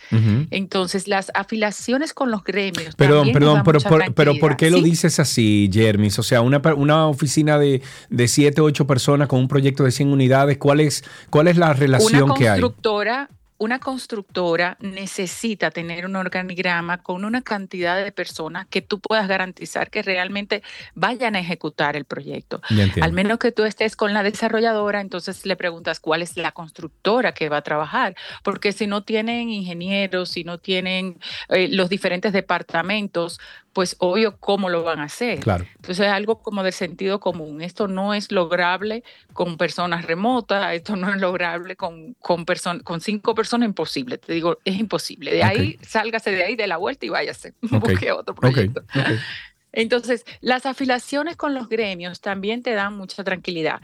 Que esa constructora esté afiliada, por ejemplo, a Coprovi, eh, que esté en CONEP, que esté en la Cámara Dominicana de la Construcción, eh, va a dar un respaldo adicional. No digo que el gremio es responsable de lo que uno profesionalmente haga, pero ya también te permite ver que están dentro de los parámetros legales eh, y que pertenecen a un grupo. eso también los asesores inmobiliarios pueden dar recomendaciones sobre esa solvencia moral. Y ahí, por ejemplo, entra tu caso. O sea, ya tú en el medio vas conociendo la trayectoria de diferentes constructoras y puedes opinar y puedes decir, mira, no, yo no sé, no lo conozco, eh, o sea, o sí, he realmente trabajado con ellos. Tú sabes que me ha pasado también, Jeremy, por ejemplo, que nosotros estamos eh, averiguando de algún proyecto nuevo que se nos acercan a, a Rentárica, que es una, una inmobiliaria, no es como tú que eres constructor, etcétera. Se nos acercan y cuando hay personas que ven que estamos interactuando con X o Y constructora o desarrolladora, hay alguien siempre que nos llama y nos dice, mira, ten cuidado con fulano, que fulano prometió esto, esto y esto y no pudo esto. Y se quedó aquí. Exacto, entonces también la gente sabe, o sea, e, eso es, se convierte en box Vivimos en una isla, Sergio, por bien o mal, eh, es fácil identificar ciertas cosas. Claro. Entonces, luego yo le diría que nos vayamos como a un punto más de análisis financiero de la misma empresa. Eh, si, por ejemplo, usted le están vendiendo un proyecto que está bajo fideicomiso, muy bien, excelente, está bajo fideicomiso, pero ¿cuál es la fiduciaria? Porque hay de todo en la viña del Señor. Hay fiduciarias que están conformadas por tres personas Y esa es la garantía que usted tiene. La mayoría de las fiduciarias tienen un respaldo de un banco conocido detrás o de una entidad conocida detrás. Entonces, esa es realmente la garantía que le va a dar que su fiduciaria valga la pena. Si no tienen fideicomiso, como la mayoría de los proyectos turísticos, eh, no los tienen porque ya tienen beneficios fiscales con las leyes de Confotur y demás, entonces váyase al punto número uno y fíjese entonces en la estructura de la, de la empresa. Y ahí hay un tema. Si el proyecto, por ejemplo, ya está iniciado, tal vez hay un préstamo interino entonces ya esa institución bancaria que dio esa facilidad de ese préstamo interino es también una garantía para usted, porque si un banco facilitó X cantidad de millones de dólares, olvídese que, claro, que hubo, hubo una diligencia de parte de, o sea, el banco ya hizo la diligencia para garantizarte de que eso es seguro. Sí. Exacto. Entonces, pero muchas veces nosotros sabemos que las preventas inician en procesos muy tempranos para eso mismo, para eh, pues mejorar la oferta de inversión y no se ha iniciado el proyecto, no se ha iniciado la obra. Entonces, ese préstamo interino todavía no existe. Entonces, por eso, pues ahí yo le diría, bueno, vamos entonces a solicitar todo lo que es el documento de, de tener el el registro mercantil de la constructora, eh, en los títulos de propiedad donde se van a edificar están ya a nombre de la constructora. Si se tienen algunos permisos ya obtenidos como el uso de suelo del ayuntamiento, pues mire, yo lo quiero ver. Si no tenemos la licencia de construcción, porque a veces eso ya entra en el mes 6 o 7 de, cuando se inicia la preventa, pues se le puede poner una nota, mire, yo quiero ver mi, mi permiso de, de, licencia de construcción una vez usted lo tenga, cuando inicie. Tú sabes que, que Pero también, no se olvide de eso, solicítelo. Claro, y, y, yo creo que también de parte de la constructora, de parte de los desarrolladores, de las agencias, de las inmobiliarias, etcétera, tenemos también que crear un poquito de conciencia, Jeremy, porque hay clientes, eh, como dices tú, que, que son muy exigentes, que, que, quieren ver esos permisos, que necesitan un nivel de transparencia. Eh, óyeme, de, tú vas o sea, tú vas a estar dando cientos de miles de dólares, tú va a estar dando 150, 200, 300 mil dólares por una propiedad, lo mínimo que usted puede hacer es eh, eh, llevar a escrutinio a esas personas con las cuales tú te estás involucrando comercialmente y donde estás comprando. Entonces, yo tengo casos de algunas personas que conozco en el área eh, que de repente no sé, referimos a un cliente le decimos, mira, este cliente está buscando una villa o este cliente está buscando algo. Si, ay, no, ese cliente pide demasiada información. Viejo, pero son 150 mil dólares. Dásela porque es la garantía, claro, lógico. Yo creo que dentro de los parámetros normales eh, no debería haber ningún problema. Y de hecho, nosotros, por ejemplo, lo que, lo que tratamos es de que esa tranquilidad le llegue al cliente. O sea, ¿qué es lo que tú necesitas para estar tranquilo?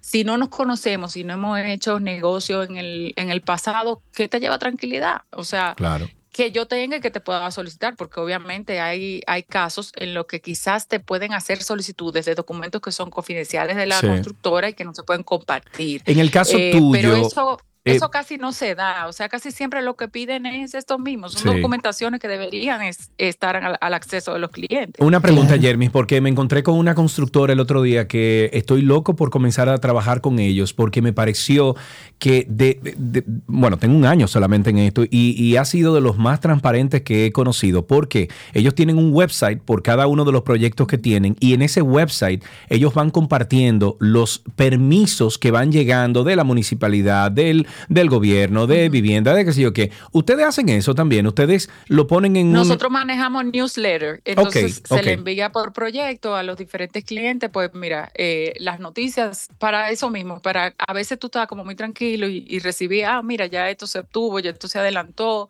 Eh, son cosas que benefician la relación comercial. Al final se trata de eso, se trata de, señor, eso como cuando usted está como dating con alguien.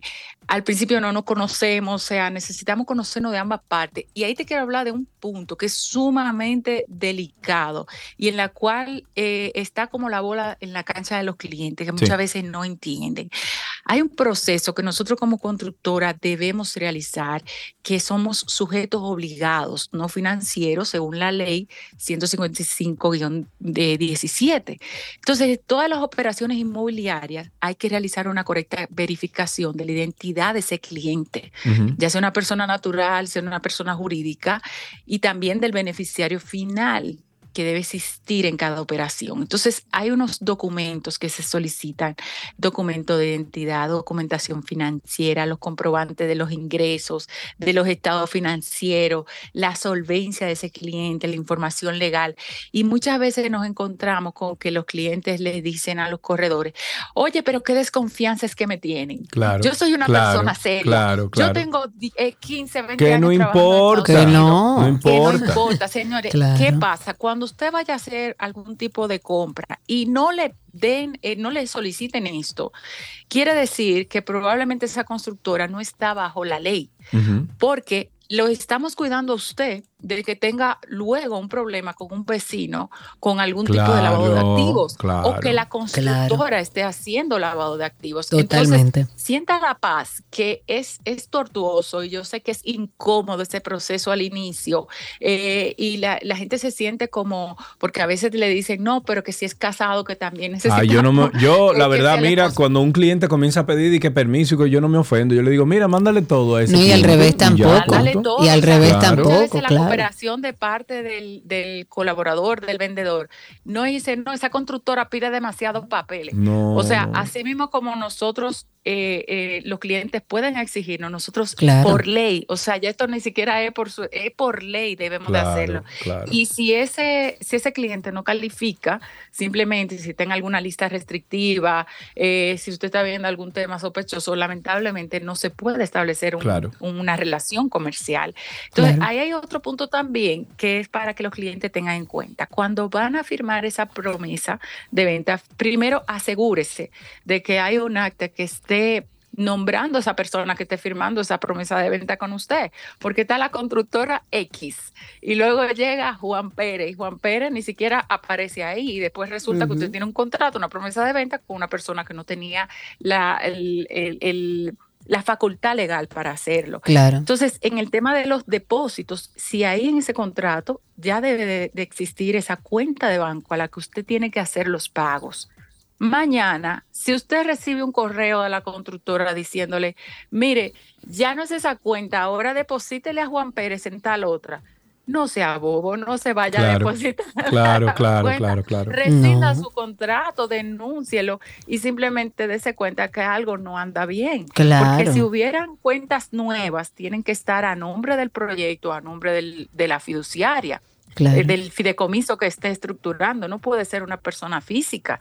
Este caso que tenemos ahora muy sonoro, según tengo entendido, las personas estaban haciendo depósitos en cuentas personales y en cuentas que no O de otras empresas. no, ay, no, ay, no, ay, no. Hay como de todo ahí, ¿verdad? No, no, no, no, no, no, no, no. No, no, no, no, no, para nada. Jeremy, ¿cómo podemos finalizar esto con el análisis arquitectónico de, de- de- de esos proyectos que estamos interesados? Señores, vamos a ir con el análisis arquitectónico. Pregunte, haga todas las preguntas sobre los materiales, sobre el- el- el- los tamaños de esos espacios, eh, sobre la distribución, cómo es, sobre los temas de sostenibilidad que a nosotros nos encantan. Ahora Sergio Carlos está en este ámbito. Claro, también. sí. Haga todas las preguntas porque al final es como cuando usted va a comprar un carro, no se lleve sorpresas.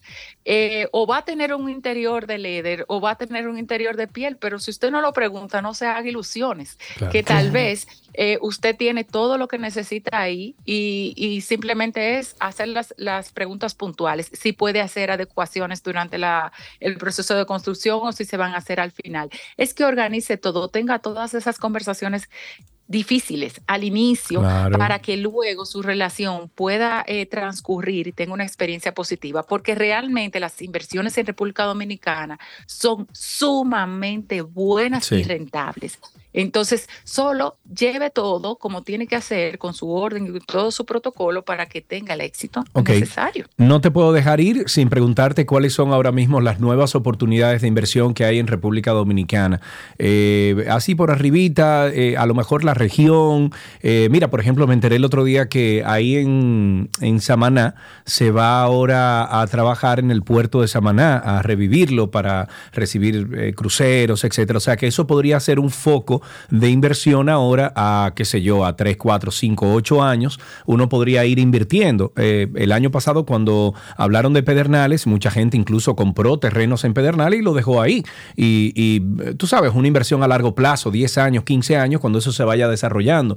Eh, pero ¿cómo, ¿cómo miras tú, como estás de lleno en este mundo de la inmobiliaria, dónde se puede ir invirtiendo, yo diría que a 5 años?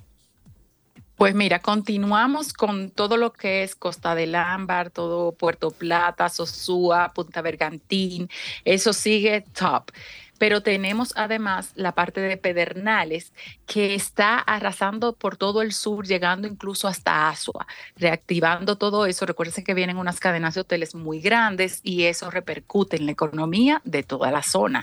Entonces, tengo algo de primicia para todos nuestros oyentes. El ensanche La Fe viene ya proyectándose como expansión del polígono central y ya en ayuntamiento hay normativas muy puntuales, así que todo ese crecimiento viene para esa zona, el que tenga terrenos por ahí o el que pueda ir adquiriendo hágalo.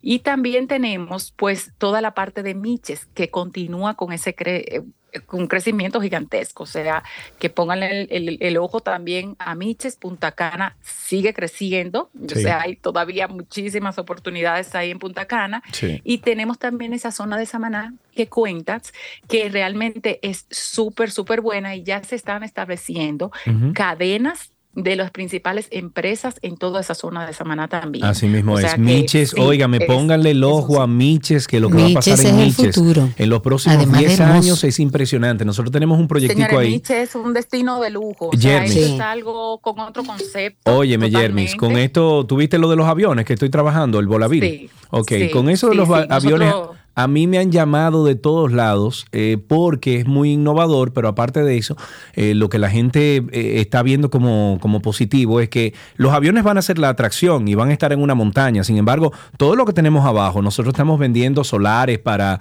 para villas, por ejemplo, de, desde 400 metros cuadrados hasta solares de 2.000 metros cuadrados, justo delante de la playa, a 18 kilómetros de Miches. y es justo al lado de, de Montaña Redonda. Tenemos un lugar precioso y eh, contando con que en los próximos cinco años familias como los Rainieri, eh, Cisneros, etcétera, están desarrollando creo que son 3.800 habitaciones en unos hoteles de lujo que vienen en el área y va a dinamizar todo Miches, que está hoy en día abandonado. No sé si tú has ido a Miches, eso está que a mí me eh, rompe el corazón porque realmente también estamos estudiando unos proyectos para iniciar ahí, pero ya está todo el trazado de todas las vías y demás. Así que bien, como dices, dentro de cuatro o cinco años será una zona super top. Eh, así que no se duerman. lo bueno de los inversionistas es poder tener el ojo y llegar a tiempo, que, claro. que todo el mundo ya esté, llegar a tiempo. Hay un tema también con la ciudad colonial que viene con un relanzamiento y de hecho hay unos proyectos eh, que se están dando de reestructuración de, viviendas y eso está, señores, también increíble. O sea que cualquier oportunidad que ustedes vean por ahí vale la pena. Entonces, Consíguele, eh, consigue la Karina un apartamentico de dos Tengo años buscando, pero es que ya no hay quien le entre el pico ahí, Jermis. Está, bien costoso, de verdad que sí. Pero todavía hay algunas zonas que ahora están un poco muertas, por donde esas callecitas que uno la ve y uno dice de que, ay, bueno, aquí no la han invertido. La que, le han hecho, la que no le han hecho el remozamiento. Pues mándamelo, Jeremy. Exactamente. ahí tienes que, tú tienes que hacer flapping ahí, tú tienes que comprar, remodelar. Sí, claro, lógico, está bien. O, o comprar y dejar ahí que tome su valor y luego entonces tú. Que tome su valor y luego entonces negociarlo para algún comercio. Exactamente pero hay, hay muchas oportunidades. O sea, República Dominicana ahora mismo está en la mira a nivel mundial. Tenemos mucha estabilidad, así que eventos eh, que pasan negativos pasan en todas partes del mundo. Creo que lo más importante es usted poder llevar a cabo sus procesos de negociación. Hay mucha gente que primera vez que adquiere vivienda y sé que hay mucho desconocimiento, pero llévese de estos consejitos que le acabamos de quedar aquí hoy y sabemos que le va a ir excelente. Muy bien, Jermis, muchísimas gracias por todos estos consejos. Si ustedes quieren comunicarse con el equipo de Jermis, lo pueden hacer a través de arroba construger.rd. Construger. Construger RD. Ah, perdón, siempre lo hemos dicho con el puntito, lo quité, ya no vuelve a, pasar. Construger RD, Construger RD y la cuenta personal de Jermis es arroba Jermis Pena. Jermis Pena. Jermis, un beso grande para ti, ¿eh? Un abrazo, chicos. Bye bye. Hasta aquí eh, viene raíces. Viene raíces.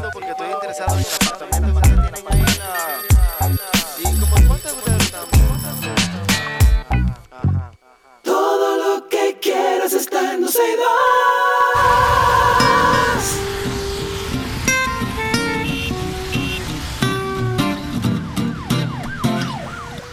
Desde ahora comience a llamar al 829-236-9856. 829-236-9856 es nuestro teléfono aquí en 12 y 2. Entrando a este segmento, vámonos con un tuit del día.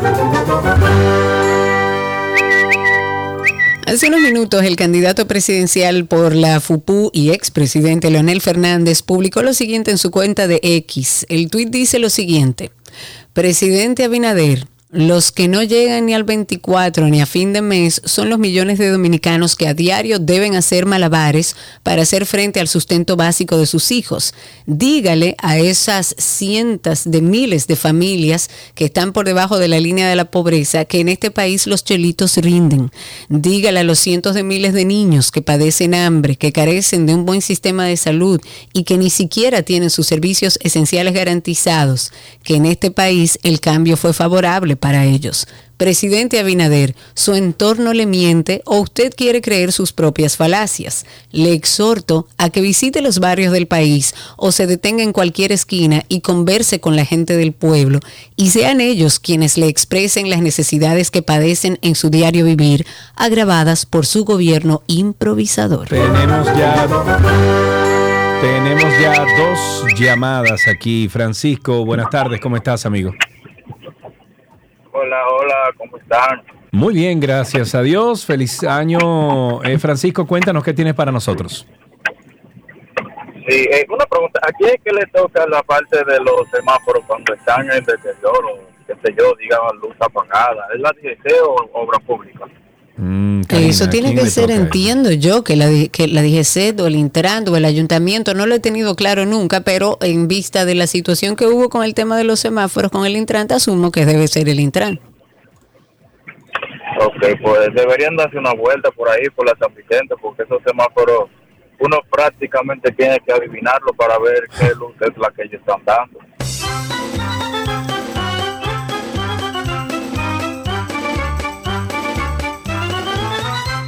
829-236-9856. Ahí tenemos a Miguel en la línea. Buenas tardes, Miguel, cuéntanos. Buenas tardes, feliz año, Karina, Sergio. Gracias, mi hermanito. Para ti también, cuéntanos. No, nada, el tránsito, eh, aquí tú sabes, la, bienvenido a la jungla, doble parqueo, motores por todos lados, los amigos parecen hasta ahora porque tienen que comer, yo no sé. Ah, Entonces- pero si tú pensabas que eso iba a cambiar así, tan rápido, de, de un año a otro. Bueno, pero año nuevo quizás. No creo, mi amigo, no.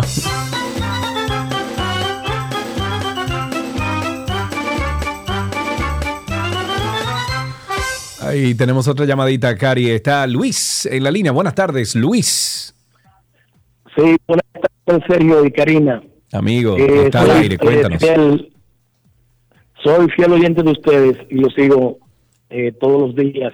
Eh, para comentar acerca de la noticia del de la el, la- la- el proyecto de, de cambio de juguetes por eh, plástico, por botellas.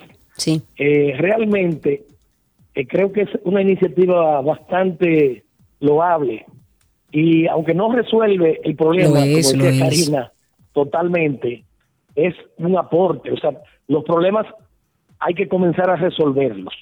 Claro, el tema es que así no se resuelve. Es una iniciativa interesante, ojo, si formara parte de un proyecto, pero como entidad, y ese es mi parecer, no tiene que ser el suyo, como entidad, esa entidad está llamada a solucionar el tema de la basura y del plástico.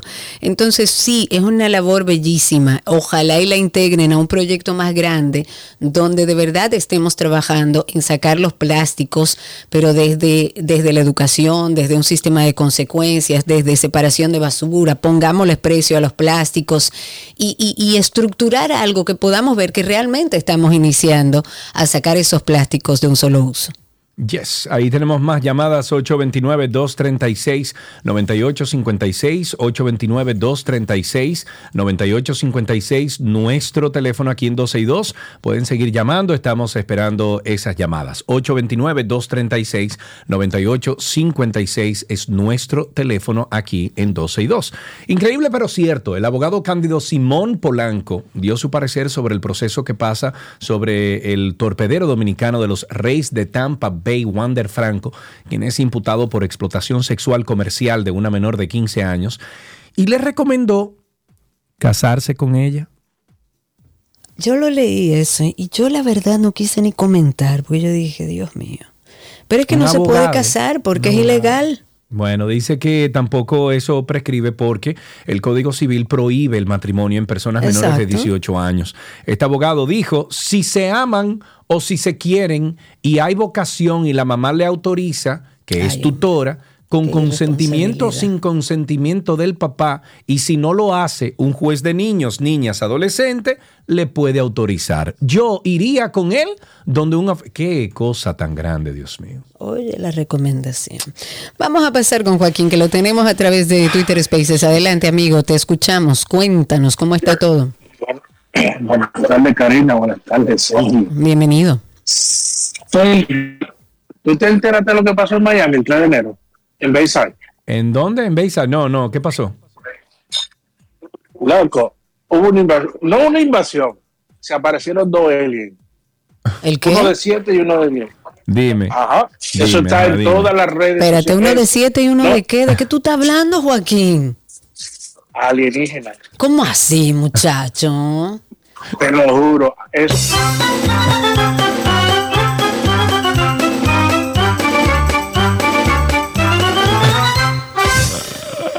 Yo, yo soy una de las que dice que van a bajar en cualquier momento, que no están mirando, como, "Ay, cómo están esta gente. Ya la- y bueno, vamos a ver lo que pasa. Pero no lo he leído, vamos a buscarlo. Busca esa noticia de color. 829-236-9856. Tengo a varias personas a través de Twitter Spaces. Vamos a ver si esto me deja, porque está. ¿Sabes que Spaces está como. Está Tú, raro. Sí, está como raro. Voy a empezar con José. Adelante, José. Habilita ahí tu micrófono, que es el que puedo ver, y vamos a escucharte. Vamos a darte un chancecito que puedas abrir tu micrófono. Otra vez, adelante, José. Buenas tardes, Sergio. Buenas tardes, Karina. Bienvenido, José. Yo me pregunto, porque Feliporte en Twitter tiró otra otra descabellada idea. Ajá, ¿qué dijo Félix Porte? Bueno, mira, no, no lo voy a repetir, porque da, da pena que yo creo que Feliporte el que está consumiendo lo que él vendía. Mira, Bye. muchacho.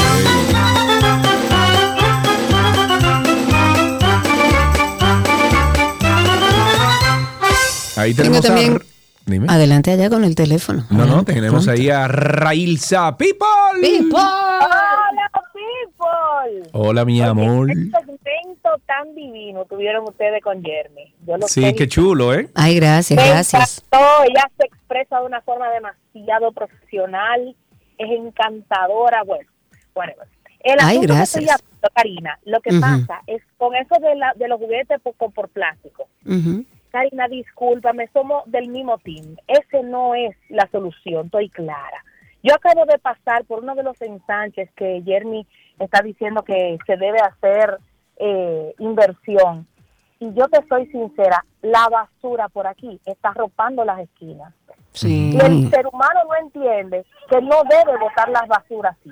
Y lamentándolo mucho, por más que, por más botellitas que, re- que recopilen por juguetes, eso no va a acabar. Eso es lo que yo digo. Lindísima la actividad, pero no resuelve el problema. Y esa es una entidad que está llamada a resolverlo. Pero ayuda.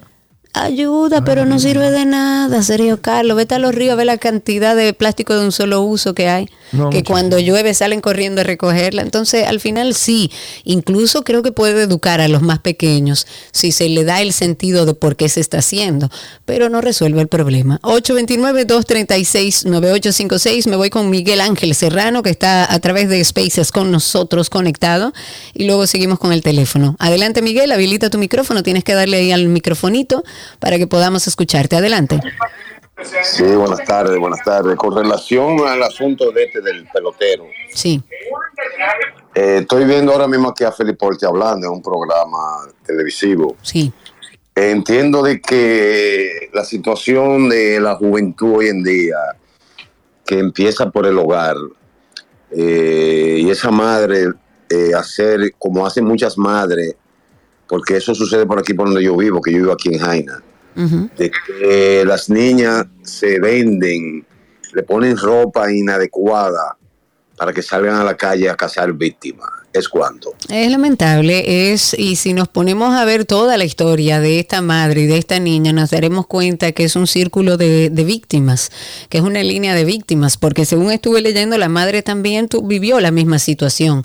Y si calculamos el, el- la edad de la niña y la edad de la madre, que si mal no recuerdo tenía 28, 29 años, estamos hablando de una situación similar. Lo único que ahora estamos hablando de una adulta que debe ser responsable y cortar esa, esa línea de violencia y de abuso, lo, está, lo que está haciendo es repitiendo lo que aprendió, pero ya es un adulto y es responsable de esa niña y tendrá que enfrentar a la justicia. Así es. Ahí tenemos otra llamadita. Tenemos a mi tocayo Sergio en la línea. Buenas tardes, tocayo. ¿Cómo estás? Tocayo, buenas tardes. Karina, un abrazo. Dígame Hola, un abrazo. señor. Mira, dos cositas. Primero, Karina, los reyes te dejaron un dulcito aquí en Baní. Hazme el favor y hazme llegar eso. Dice, para Karina Larraoni. Dos Más te vale. De los Reyes Magos. Así que se lo llevo a ti sola. Los demás le toca para San Valentín. Muy bien, En muchas gracias.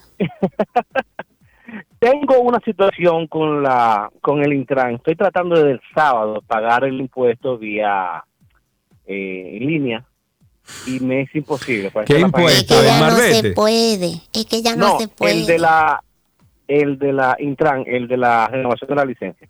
Ah, Ah, de la renovación de la licencia. Y no se puede. Fui al banco y tampoco me lo no pudieron eh, recibir el dinero para Pero pagar ¿cómo va a ser? ¿Cómo- ¿Por Mi pregunta es, después del vencimiento de la licencia, ¿cuántos días más tengo para transitar sin que haya inconveniente para mí? Bueno, manín. Eh, yo te digo una cosa. La ley puede decir una cosa, pero a ti te para un policía, un Sí, agente. me ame ahorita. Y olvídese, ya, hermano, no, que le van a dar brega. Le van a dar brega. Olvídese. Eso, eso es así porque es así.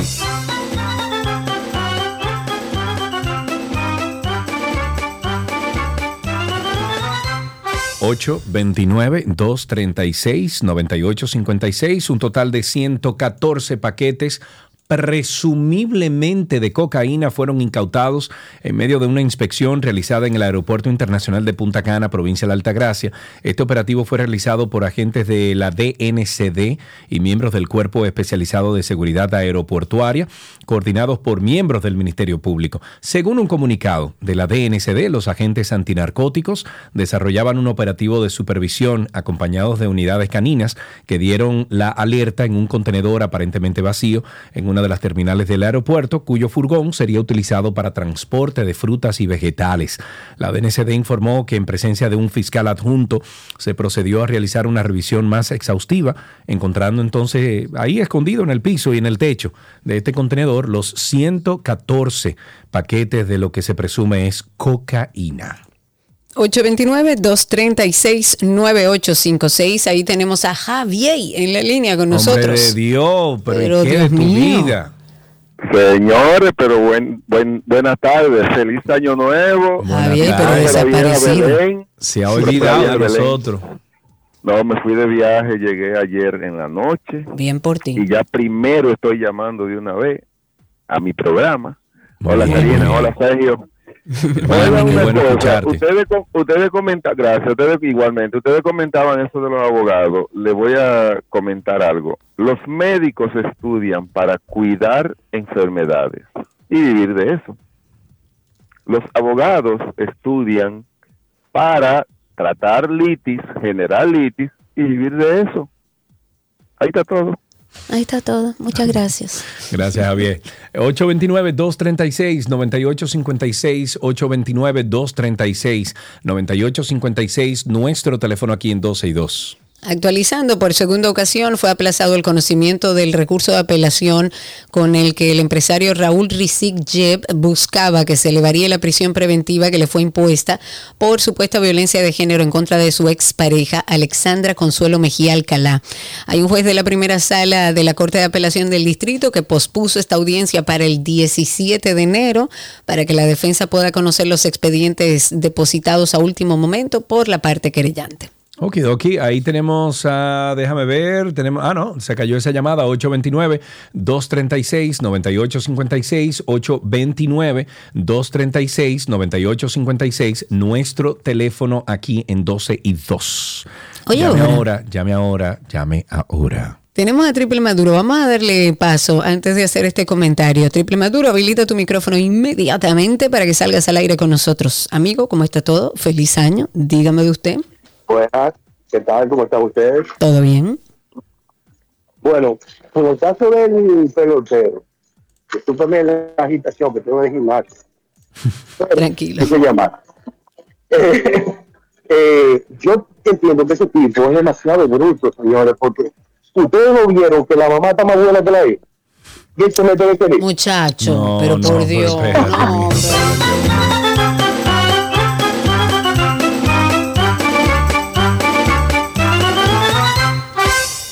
29, 10, 3, no, que él fue lo que dije, 829, 236, 9856, ahí está el príncipe. Una vez me llamaban a mí así. Buenas tardes. Mi hermano querido. Hermano, remember, ¿cómo está I'm la cosa? you covered- oye, remember, I'm you covered back. Ok, Ok, bien, me gusta eso. covered back, ok. ya, ya, ya lo sabes. Claro. Te cubro en todo. De que tú salgas que vamos para la política, Ahí ahí, estoy yo con mi ametralladora. El listo. chacho. Ok. Cuéntame. Pero mira, quería preguntarte, porque lo que, como yo soy abogado y profesor, Sí. yo soy profesor de inglés porque estudié en el Army. I was in the United States Army. Oh, ya, sí, me lo habías dicho cuando llamaba, sí. Sí, claro. Entonces, fíjate, Carlos, el asunto es que lo que sucede en Santo Domingo, República Dominicana, no es jurisdicción de los Estados Unidos. O sea, yo no veo por qué, cuál es el temor de que una persona que comete un hecho aquí tenga que ver en otro país.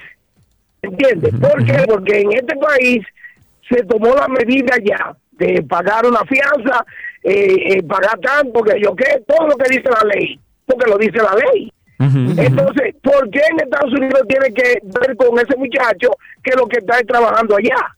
¿Entiendes? Y así le daña el dinero a la familia, a todo el mundo por el error cometido, por él eh, y por la sociedad que estamos viviendo. ¿Entiendes? Bueno, pero al Entonces, final cometió un error y fue un, un- un error grave que no se puede perdonar y sabía lo que estaba haciendo. No, y que.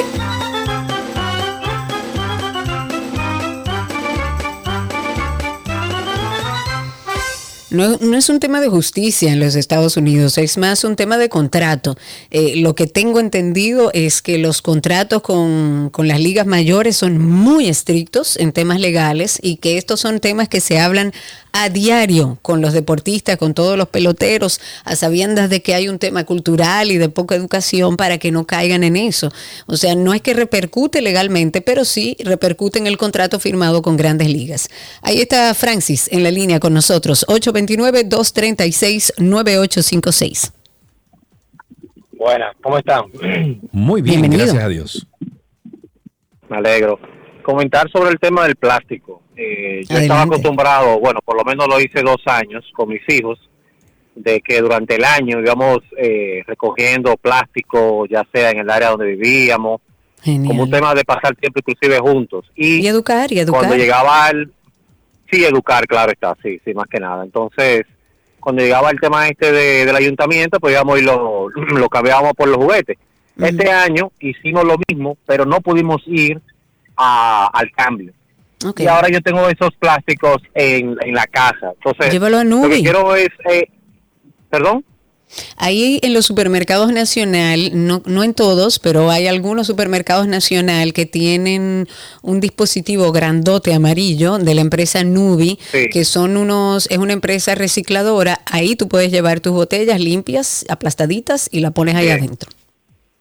Ah, bueno, pues lo haré con las que tengo allá. Pero lo que quería acotar es que, eh, igual que ustedes pienso que, aunque la iniciativa es muy bonita, eh, es un comienzo de nada, porque no sigue nada y al final no resuelve nada tampoco. Entonces, eh, sí, ellos son responsables de, de lograr armar algún tipo de muñeco, como yo diría, de que eso se pudiera hacer más a menudo durante el año. No, no sé si con Claro, que sea o parte, otra cosa. que sea parte de un proyecto. Así sería muy lindo. Pero I- i- Igual, muchísimas gracias por su llamada. Que sea parte de un proyecto, porque es que la idea no es mala, el proyecto no es feo. Y mira cómo tú con tus hijos aprovechas y lo educas, lo sensibilizas en ese tema. Por eso digo, sobre todo con los niños y a nivel de educación, si los padres se ocupan de explicarles por qué y qué están haciendo, puede ser un proceso de educación súper interesante y muy entretenido para los niños y para las familias. Pero no creo que ese sea un tema que resuelva el problema. Así es. Tránsito y Circo. Iba a comentarles que el vocero del PLD, Iván Lorenzo, ha solicitado crear una comisión especial que investigue la denuncia de que de legisladores estadounidenses y la ONU sobre el tráfico de armas de fuego desde República Dominicana hacia Haití. Él calificó de grave y seria la denuncia de los senadores extranjeros. Aseguran que esto eh, compromete la buena convivencia de los dos países, pero además afecta a la imagen internacional de nuestro país. Este senador, que senador por Elías Piña, dijo que las autoridades dominicanas están obligadas a realizar una investigación sobre esas denuncias y hacer más eficientes los controles eh, fronterizos, además de fortalecer a nivel institucional para no ser puente de criminalidad. 829-236-9856. Todavía queda tiempo para algunas llamadas. 829-236-9856. A cinco meses de que el presidente Luis Abinader instruyera a, las, eh, a la Dirección de Bienes Racionales el censo de los bienes públicos con los que cuenta el país, hoy todavía la institución no ha ofrecido los resultados que muestran la cantidad de inmuebles y propiedades pertenecientes al Estado. El proyecto tenía contemplado realizarse del 3 al 21 de julio del 2023 y permitiera contar eh, con un registro detallado del capital inmobiliario de la nación, conteo que no se hacía desde la dictadura de Trujillo. En el 1946, la entonces Secretaría de Estado eh, de Tesoro y Crédito Público hizo el más exhaustivo inventario de los bienes inmuebles que pertenecían al patrimonio del Estado en esos momentos. No obstante, el 20 de septiembre del año 2023, la Dirección General de la institución anunció que la primera etapa del censo estaba avanzada en más de un 98%, por lo que se esperaba que los trabajos concluyeran antes de finalizar el año. Yo me parece que fue muy corto el tiempo que se, se asignó a este trabajo porque con el desorden que hay aquí, imagínate tú, o sea, ¿cómo tú, cómo tú vas a hacer un levantamiento de todos los bienes de un país que desde la era de Trujillo viene a lo que coja mi? ¿Eh? Como Eso va a ser suelto como complicado, gavete, como dicen. muy ¿no? complejo. Imposible. Ahí tenemos en la línea a Pérez con nosotros. El teléfono es 829-236-9856. Adelante, Pérez, cuéntanos. Sí, buenas tardes. Hola. Pero la, la denuncia que hacen la- lo- los los legisladores de Estados Unidos es al revés porque el alma la traen es de, de Haití para acá. Mm, No necesariamente No sea así. necesariamente, no. no necesariamente. Ahora, de lo que sí podemos estar seguros es que de Estados Unidos salen muchas. 829-236-9856 a través de Twitter Spaces. También estamos en vivo con ustedes. Por ahí pueden participar con nosotros. Hablemos de Carlos Pimentel, es el director de compras y contrataciones. Él ya dijo que está lista la investigación que llevó a cabo compras y contrataciones a la directora del Acuario Nacional. ¿Ustedes se recuerdan de ese caso? ¿Lo recuerdas? claro. Bueno, en los próximos días va a ser entregado todo el mundo este trabajar ahí adentro del supermercado. muchacho. En los próximos días va a ser entregado todo este proceso de investigación al presidente Luis Abinader.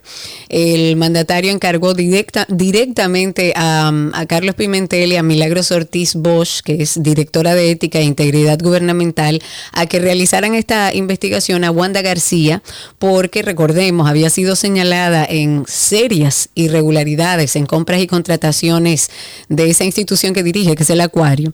Esta funcionaria también la suspendieron de su cargo por 60 días. Eh, son 60 días renovables con disfrute de su salario de nada más y nada menos que 250 mil pesos. Un plazo que culminó el sábado 6 de noviembre.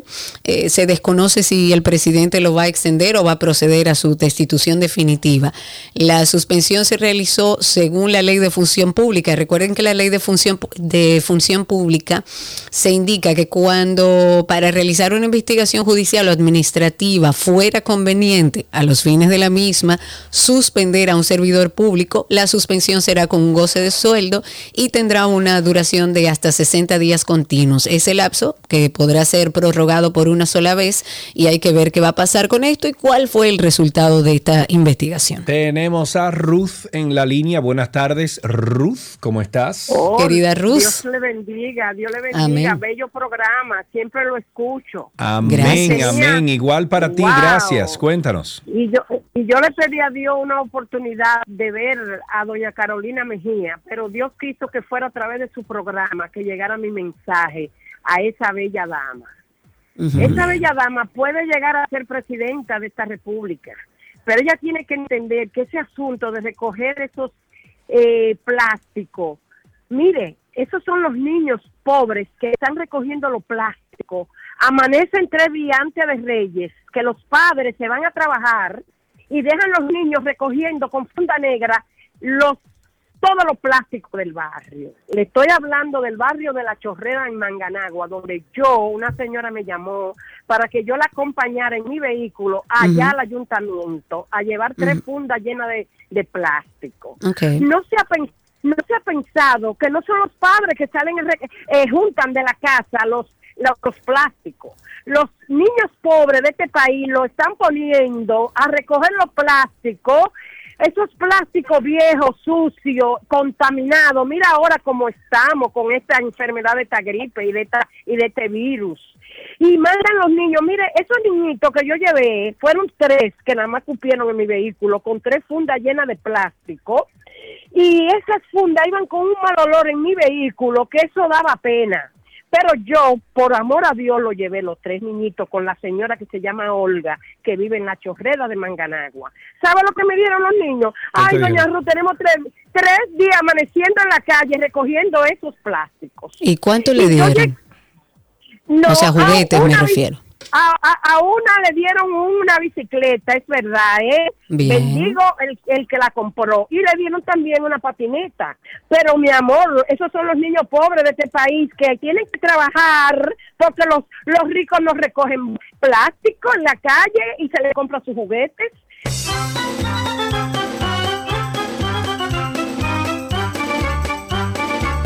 Pero usted nunca le da un cariñito a su gordito, su gordito, su gordito. Había una vez un circo que alegraba siempre el corazón.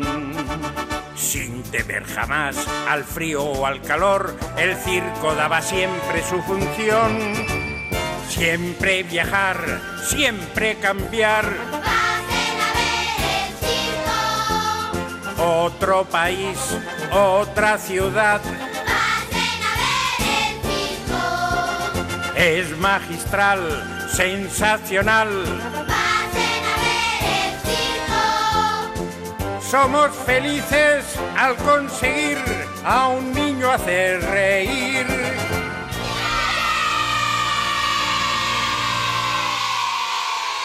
Todo lo que quieres está en 262.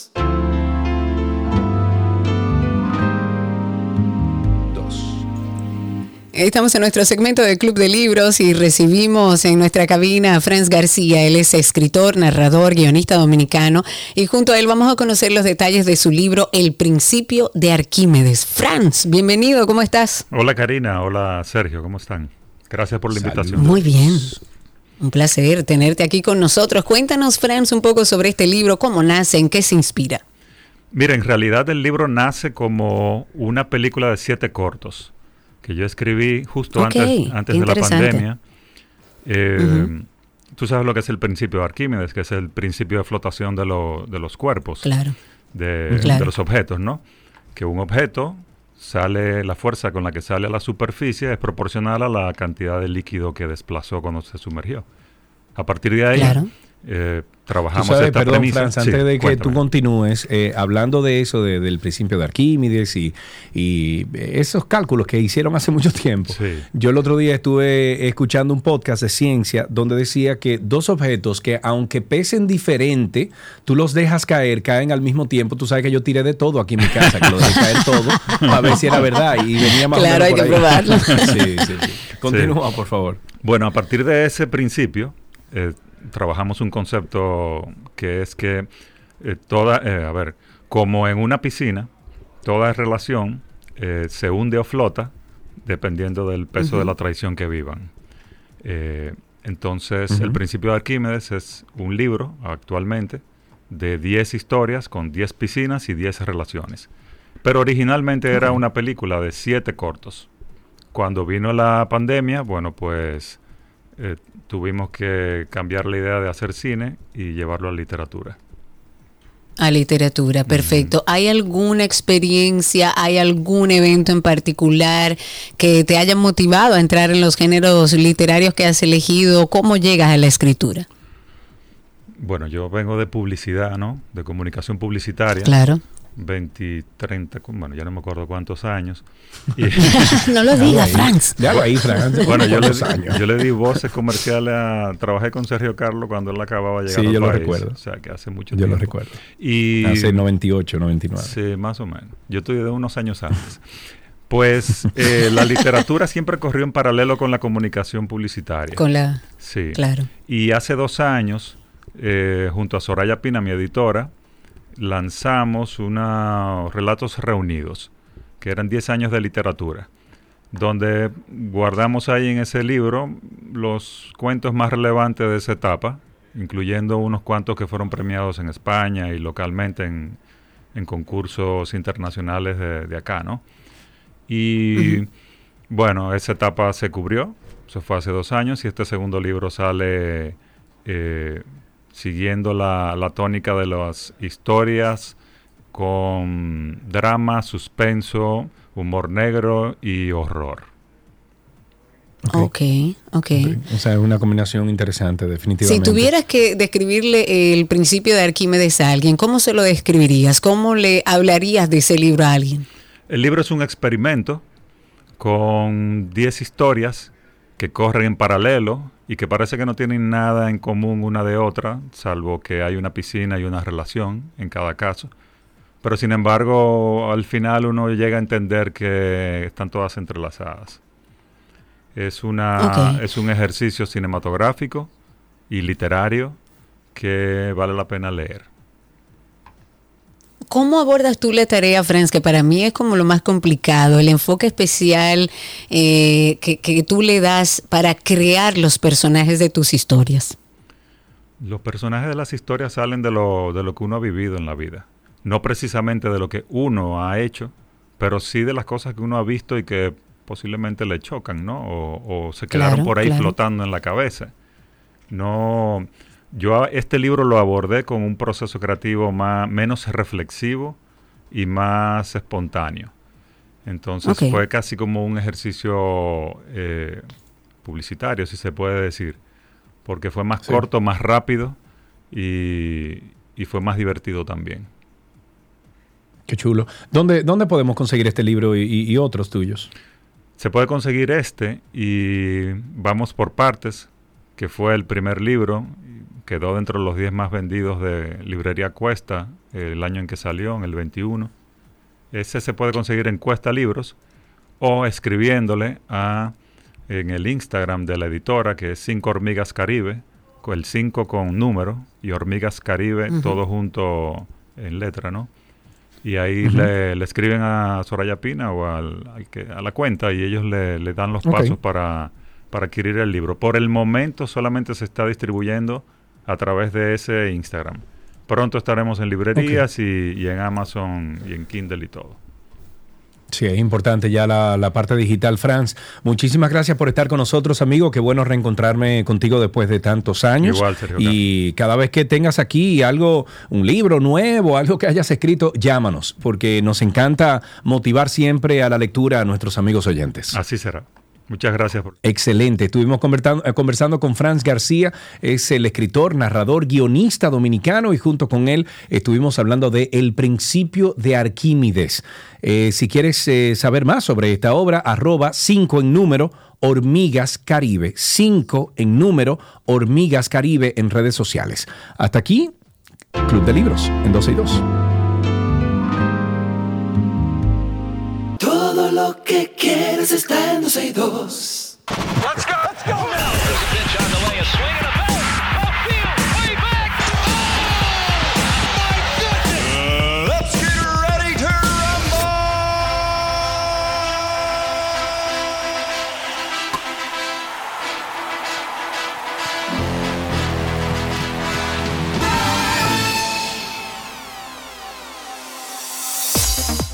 Arrancamos con béisbol en 12 y 2 con estas deportivas con un triunfo de 12-8 para los Tigres del Licey, producto de 18 imparables. Los Leones del Escogido 4-5 se acercaron a solo un partido de la segunda posición del round robin que ostentan los azules en su búsqueda de un pase a la serie final de béisbol dominicano. Por otro lado, las estrellas aumentaron a 6 su racha de triunfos en la serie semifinal del torneo de béisbol al derrotar 6-3 a los gigantes del Cibao.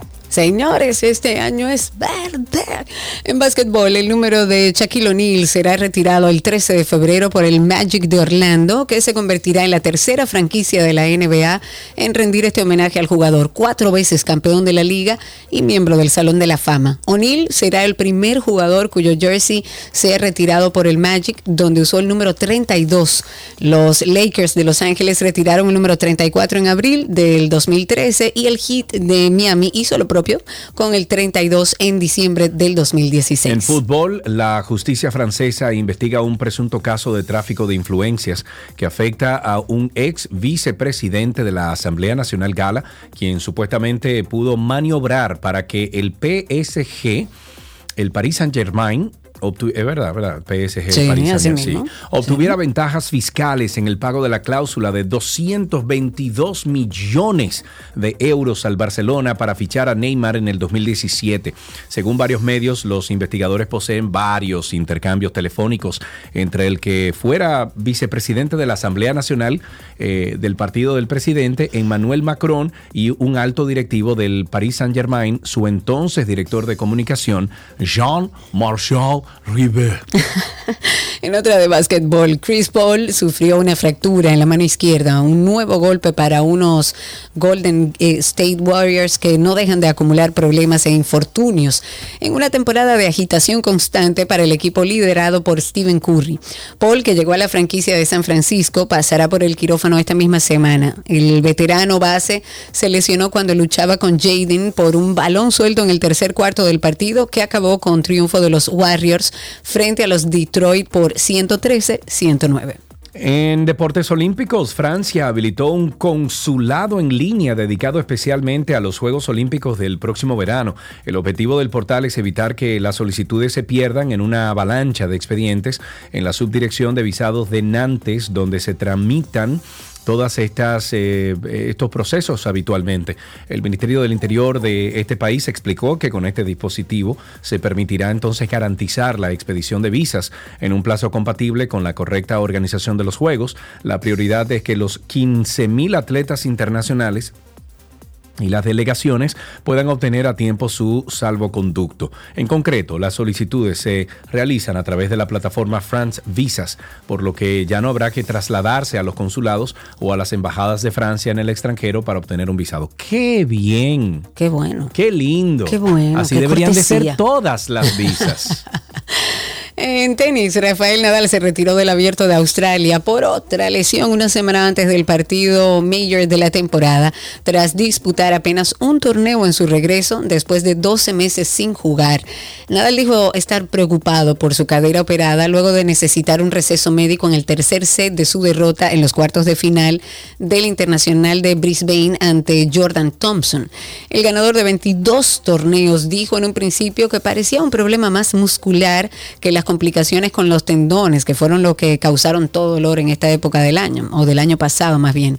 Sin embargo, ayer escribió a través de redes sociales que los, eh, el escáner que le hicieron tras su llegada al país revelaron un pequeño desgarro en el músculo y que viajará de vuelta a España para recibir tratamiento. Con esto finalizamos estas noticias del mundo deportivo, siempre invitándoles a ustedes a que formen parte de Karina y Sergio After Dark con más de 112 episodios. A pesar de que muchos creemos conocer todos los detalles sobre la menstruación, hay detalles que se nos pasan. Sin sangre no hay vida. La menstruación es la base de la especie humana. Para la especie reproducirse necesita la sangre. Y ciertamente la menstruación es un tema al que llegamos con muy poca información regularmente. Solo se nos dice del tema higiénico. De no hablar de higiene, porque tú higienizas algo sucio.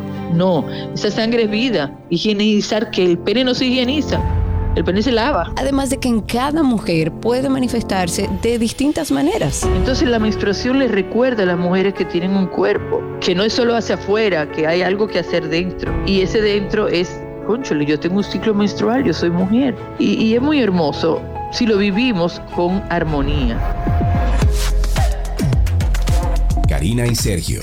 After Dark. Karina y Sergio After Dark en todas las plataformas de podcast. Ahí nos encuentran como Karina Larrauri Podcast o Sergio Carlo Podcast y también Karina y Sergio After Dark. Le van a salir los dos podcasts nuestros, el de 12 y 2 y el de Karina y Sergio After Dark. Por favor, suscríbase a ambos, déjenos cinco estrellas de rating, deje un comentario positivo en español, en, castellano, para que otras personas que estén buscando este tipo de contenido se encuentren con esos comentarios y eh, nos den un chance, ¿no?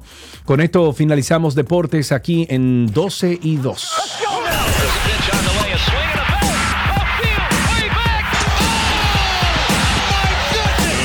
Let's get ready to rumble!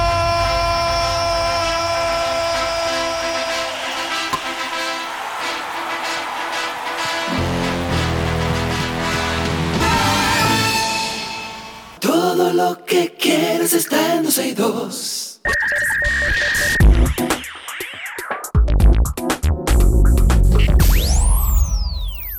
Estamos en lo mejor de la web. Google ha comenzado a implementar una serie de cambios en Chrome para restringir el acceso a las cookies de terceros. Esto es una acción que promete transformar la experiencia de navegación en línea para millones de usuarios en todo el mundo. La medida ha comenzado su fase inicial. Aproximadamente el 1% de los usuarios del, del navegador de 30 millones de personas ya están experimentando el bloqueo de estas cookies. Se espera que durante perdón, se espera que durante el transcurso del 2024 se expanda a más personas y que a finales de año ya esté completamente implementado. Las cookies, para los que no saben, son como pequeños archivos que sirven para dar seguimiento a la actividad de, de cualquier usuario en línea, elementos que han sido claves para la personalización de anuncios, la optimización de la experiencia de navegación. Sin embargo, su uso ha generado mucho debate sobre la privacidad, sobre la transparencia en el manejo de datos personales. Entonces, estos cambios en Chrome significan que las cookies de terceros se encontrarán restringidas de forma predeterminada, lo que plantea mm, un nuevo paradigma en la forma en que se recopila información sobre nuestras preferencias o el comportamiento de nosotros en línea. Y por otro lado, esta medida representa un avance, un avance muy significativo en la protección de la privacidad en línea, porque al bloquear estas cookies de terceros, se limita la capacidad de sitios web para rastrear la actividad del usuario en diferentes páginas. Sin embargo, desde Google se ha informado que no buscan acabar por completo el negocio publicitario. L- Esta restricción de cookies podría significar una experiencia de navegación menos personalizadas, con menos anuncios dirigidos a tus intereses específicos, algo que para muchos es de alto valor por las dudas que hay sobre el tratamiento de datos personales de ciertas páginas. Aunque para otros usuarios el cambio podría no ayudarles, digamos, en su fluidez de, de navegación porque las plataformas ya no tendrían ese, digamos que ese, esa personalización, ese direccionamiento que por momentos hace que sea más sencillo encontrar contenidos de interés. Un playlist para el futuro. Las cápsulas del tiempo son contenedores especialmente diseñados para guardar objetos, documentos, información, con el propósito de ser abiertos en una fecha futura predeterminada. Bueno, pues Spotify, la plataforma de streaming musical, eh, tomó esta idea y la trasladó a sus listas de reproducción. De esta forma, los oyentes pueden crear una playlist especial, la cual se reproducirá hasta dentro del tiempo que establezca el, usua- el usuario. Las canciones seleccionadas están acompañadas de propósitos específicos y los usuarios pueden entonces determinar si cumplieron sus metas o no. Esta herramienta existe desde enero del 2023, hace un año, eh, que la cápsula de dicho año ya se encuentra disponible, o sea, el, el que se hizo en el 2023, así como la opción de crear una para el año 2025. Los usuarios tienen la posibilidad de crear listas de reproducción del futuro completamente nuevas, las cuales no se podrán abrir hasta el 2025. Para esto, responderán preguntas como, ¿qué canción saca a relucir mi alter ego? ¿Qué canción describe tu situación emocional actual? Adicionalmente, para facilitar la selección de la playlist, este año cada usuario podrá escribir una nota para su yo futuro. Mm, Ay, Cuidado. Dios mío, vamos a terminar. Para crearla, el usuario debe acceder a su cuenta de Spotify y luego ir a Playlist para el futuro. Y ahí entonces usted se va a encontrar con todas las cosas eh, que, o sea, con todo el, el proceso para usted entonces hacerse esa, eh, esa, ese playlist del futuro, vamos a llamarle. Eh, por Y ejemplo, mensaje. yo metería esta canción en ese playlist de una vez, de una. Tan, tan. ¿Cuántos recuerdos? Muchos. Uy. Yo te dije cada vez que eh, oigo esa canción, escucho a Henky que venía en un carro, que tenía unas bocinas, que él iba a mi casa y se paraba frente a mi casa con esa Y bocina. adorado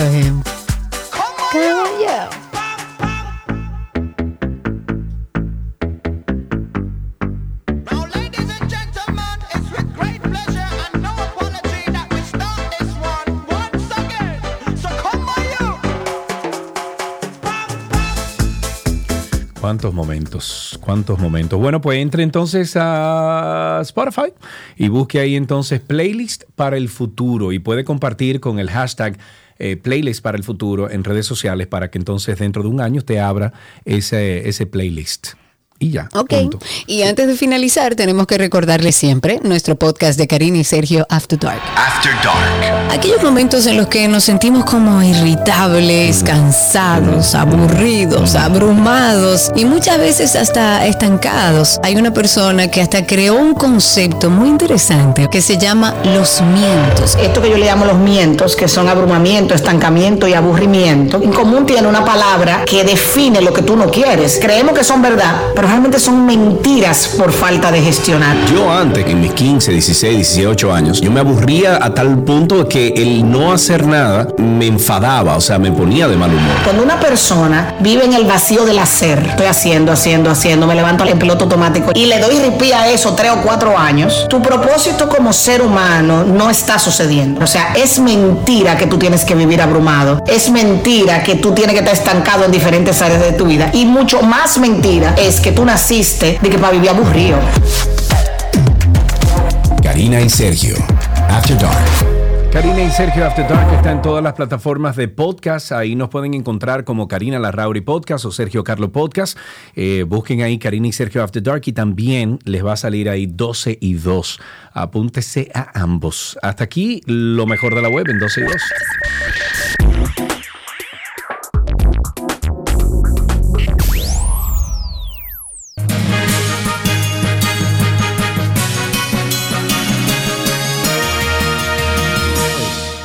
Como decía el personaje de Freddy, Totolaris. Totolaris. Ujú. El viceministro de Comercio Interino, Interno, perdón, Ramón Pérez Fermín, ha informado que las gasolinas regular y premium, así como los dos tipos de gasoil, el gas natural y el gas licuado de petróleo, mantendrán sus precios para la próxima semana, mientras que los otros combustibles bajarán. Nos vamos en otra información que habla del Cuerpo Especializado de Seguridad Fronteriza Terrestre. Ese es el CEFRON, que entregó en el día de hoy al Cuerpo Especializado de, eh, de Control de Combustible y Comercio de, mercas- de Mercancías 1.026.100 cigarrillos de diferentes marcas y casi 8.000 unidades de diversas bebidas alcohólicas que fueron incautadas en el mes de diciembre en los distintos puntos fronterizos y que serían introducidas al país de manera irregular. El CESFRON ha informado que esta mercancía fue incautada en operativos que se realizaron a lo largo de la línea fronteriza. Con una inversión de más de 20 millones de pesos fue inaugurado en Montecristi el centro de acopio para la comercialización de sal de la cooperativa de salineros de esa provincia como primera fase de la industrialización de ese producto.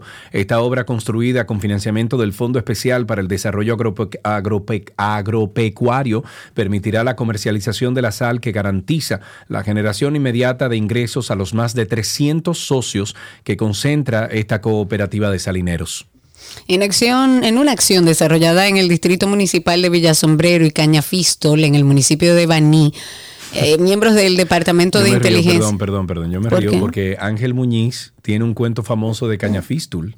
Ah, sí. Sí, de una persona que vivía en Cañafistul. Ah, mira, qué interesante. Cuando tú veas a Bueno. Tú le dices, ¿cuál es el cuento de Cañafistul? Cañafistol, ok.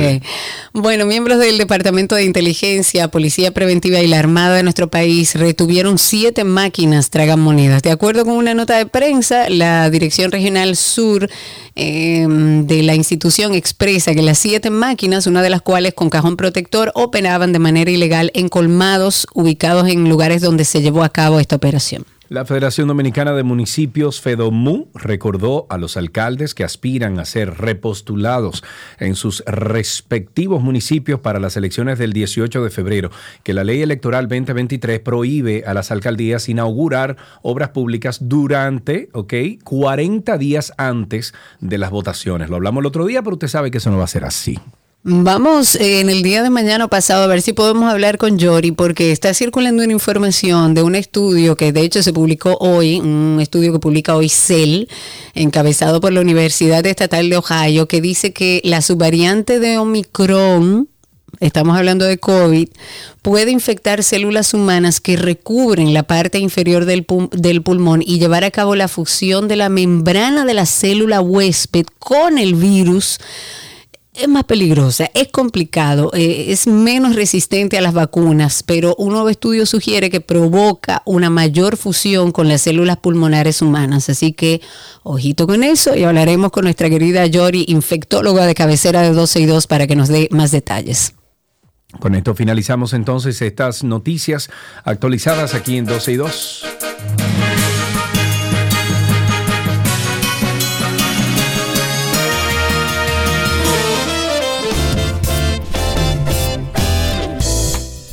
Adiós, señores. Hasta mañana. Pórtense bien. Anden por la sombrita. Que papá Dios me los bendiga. Amén.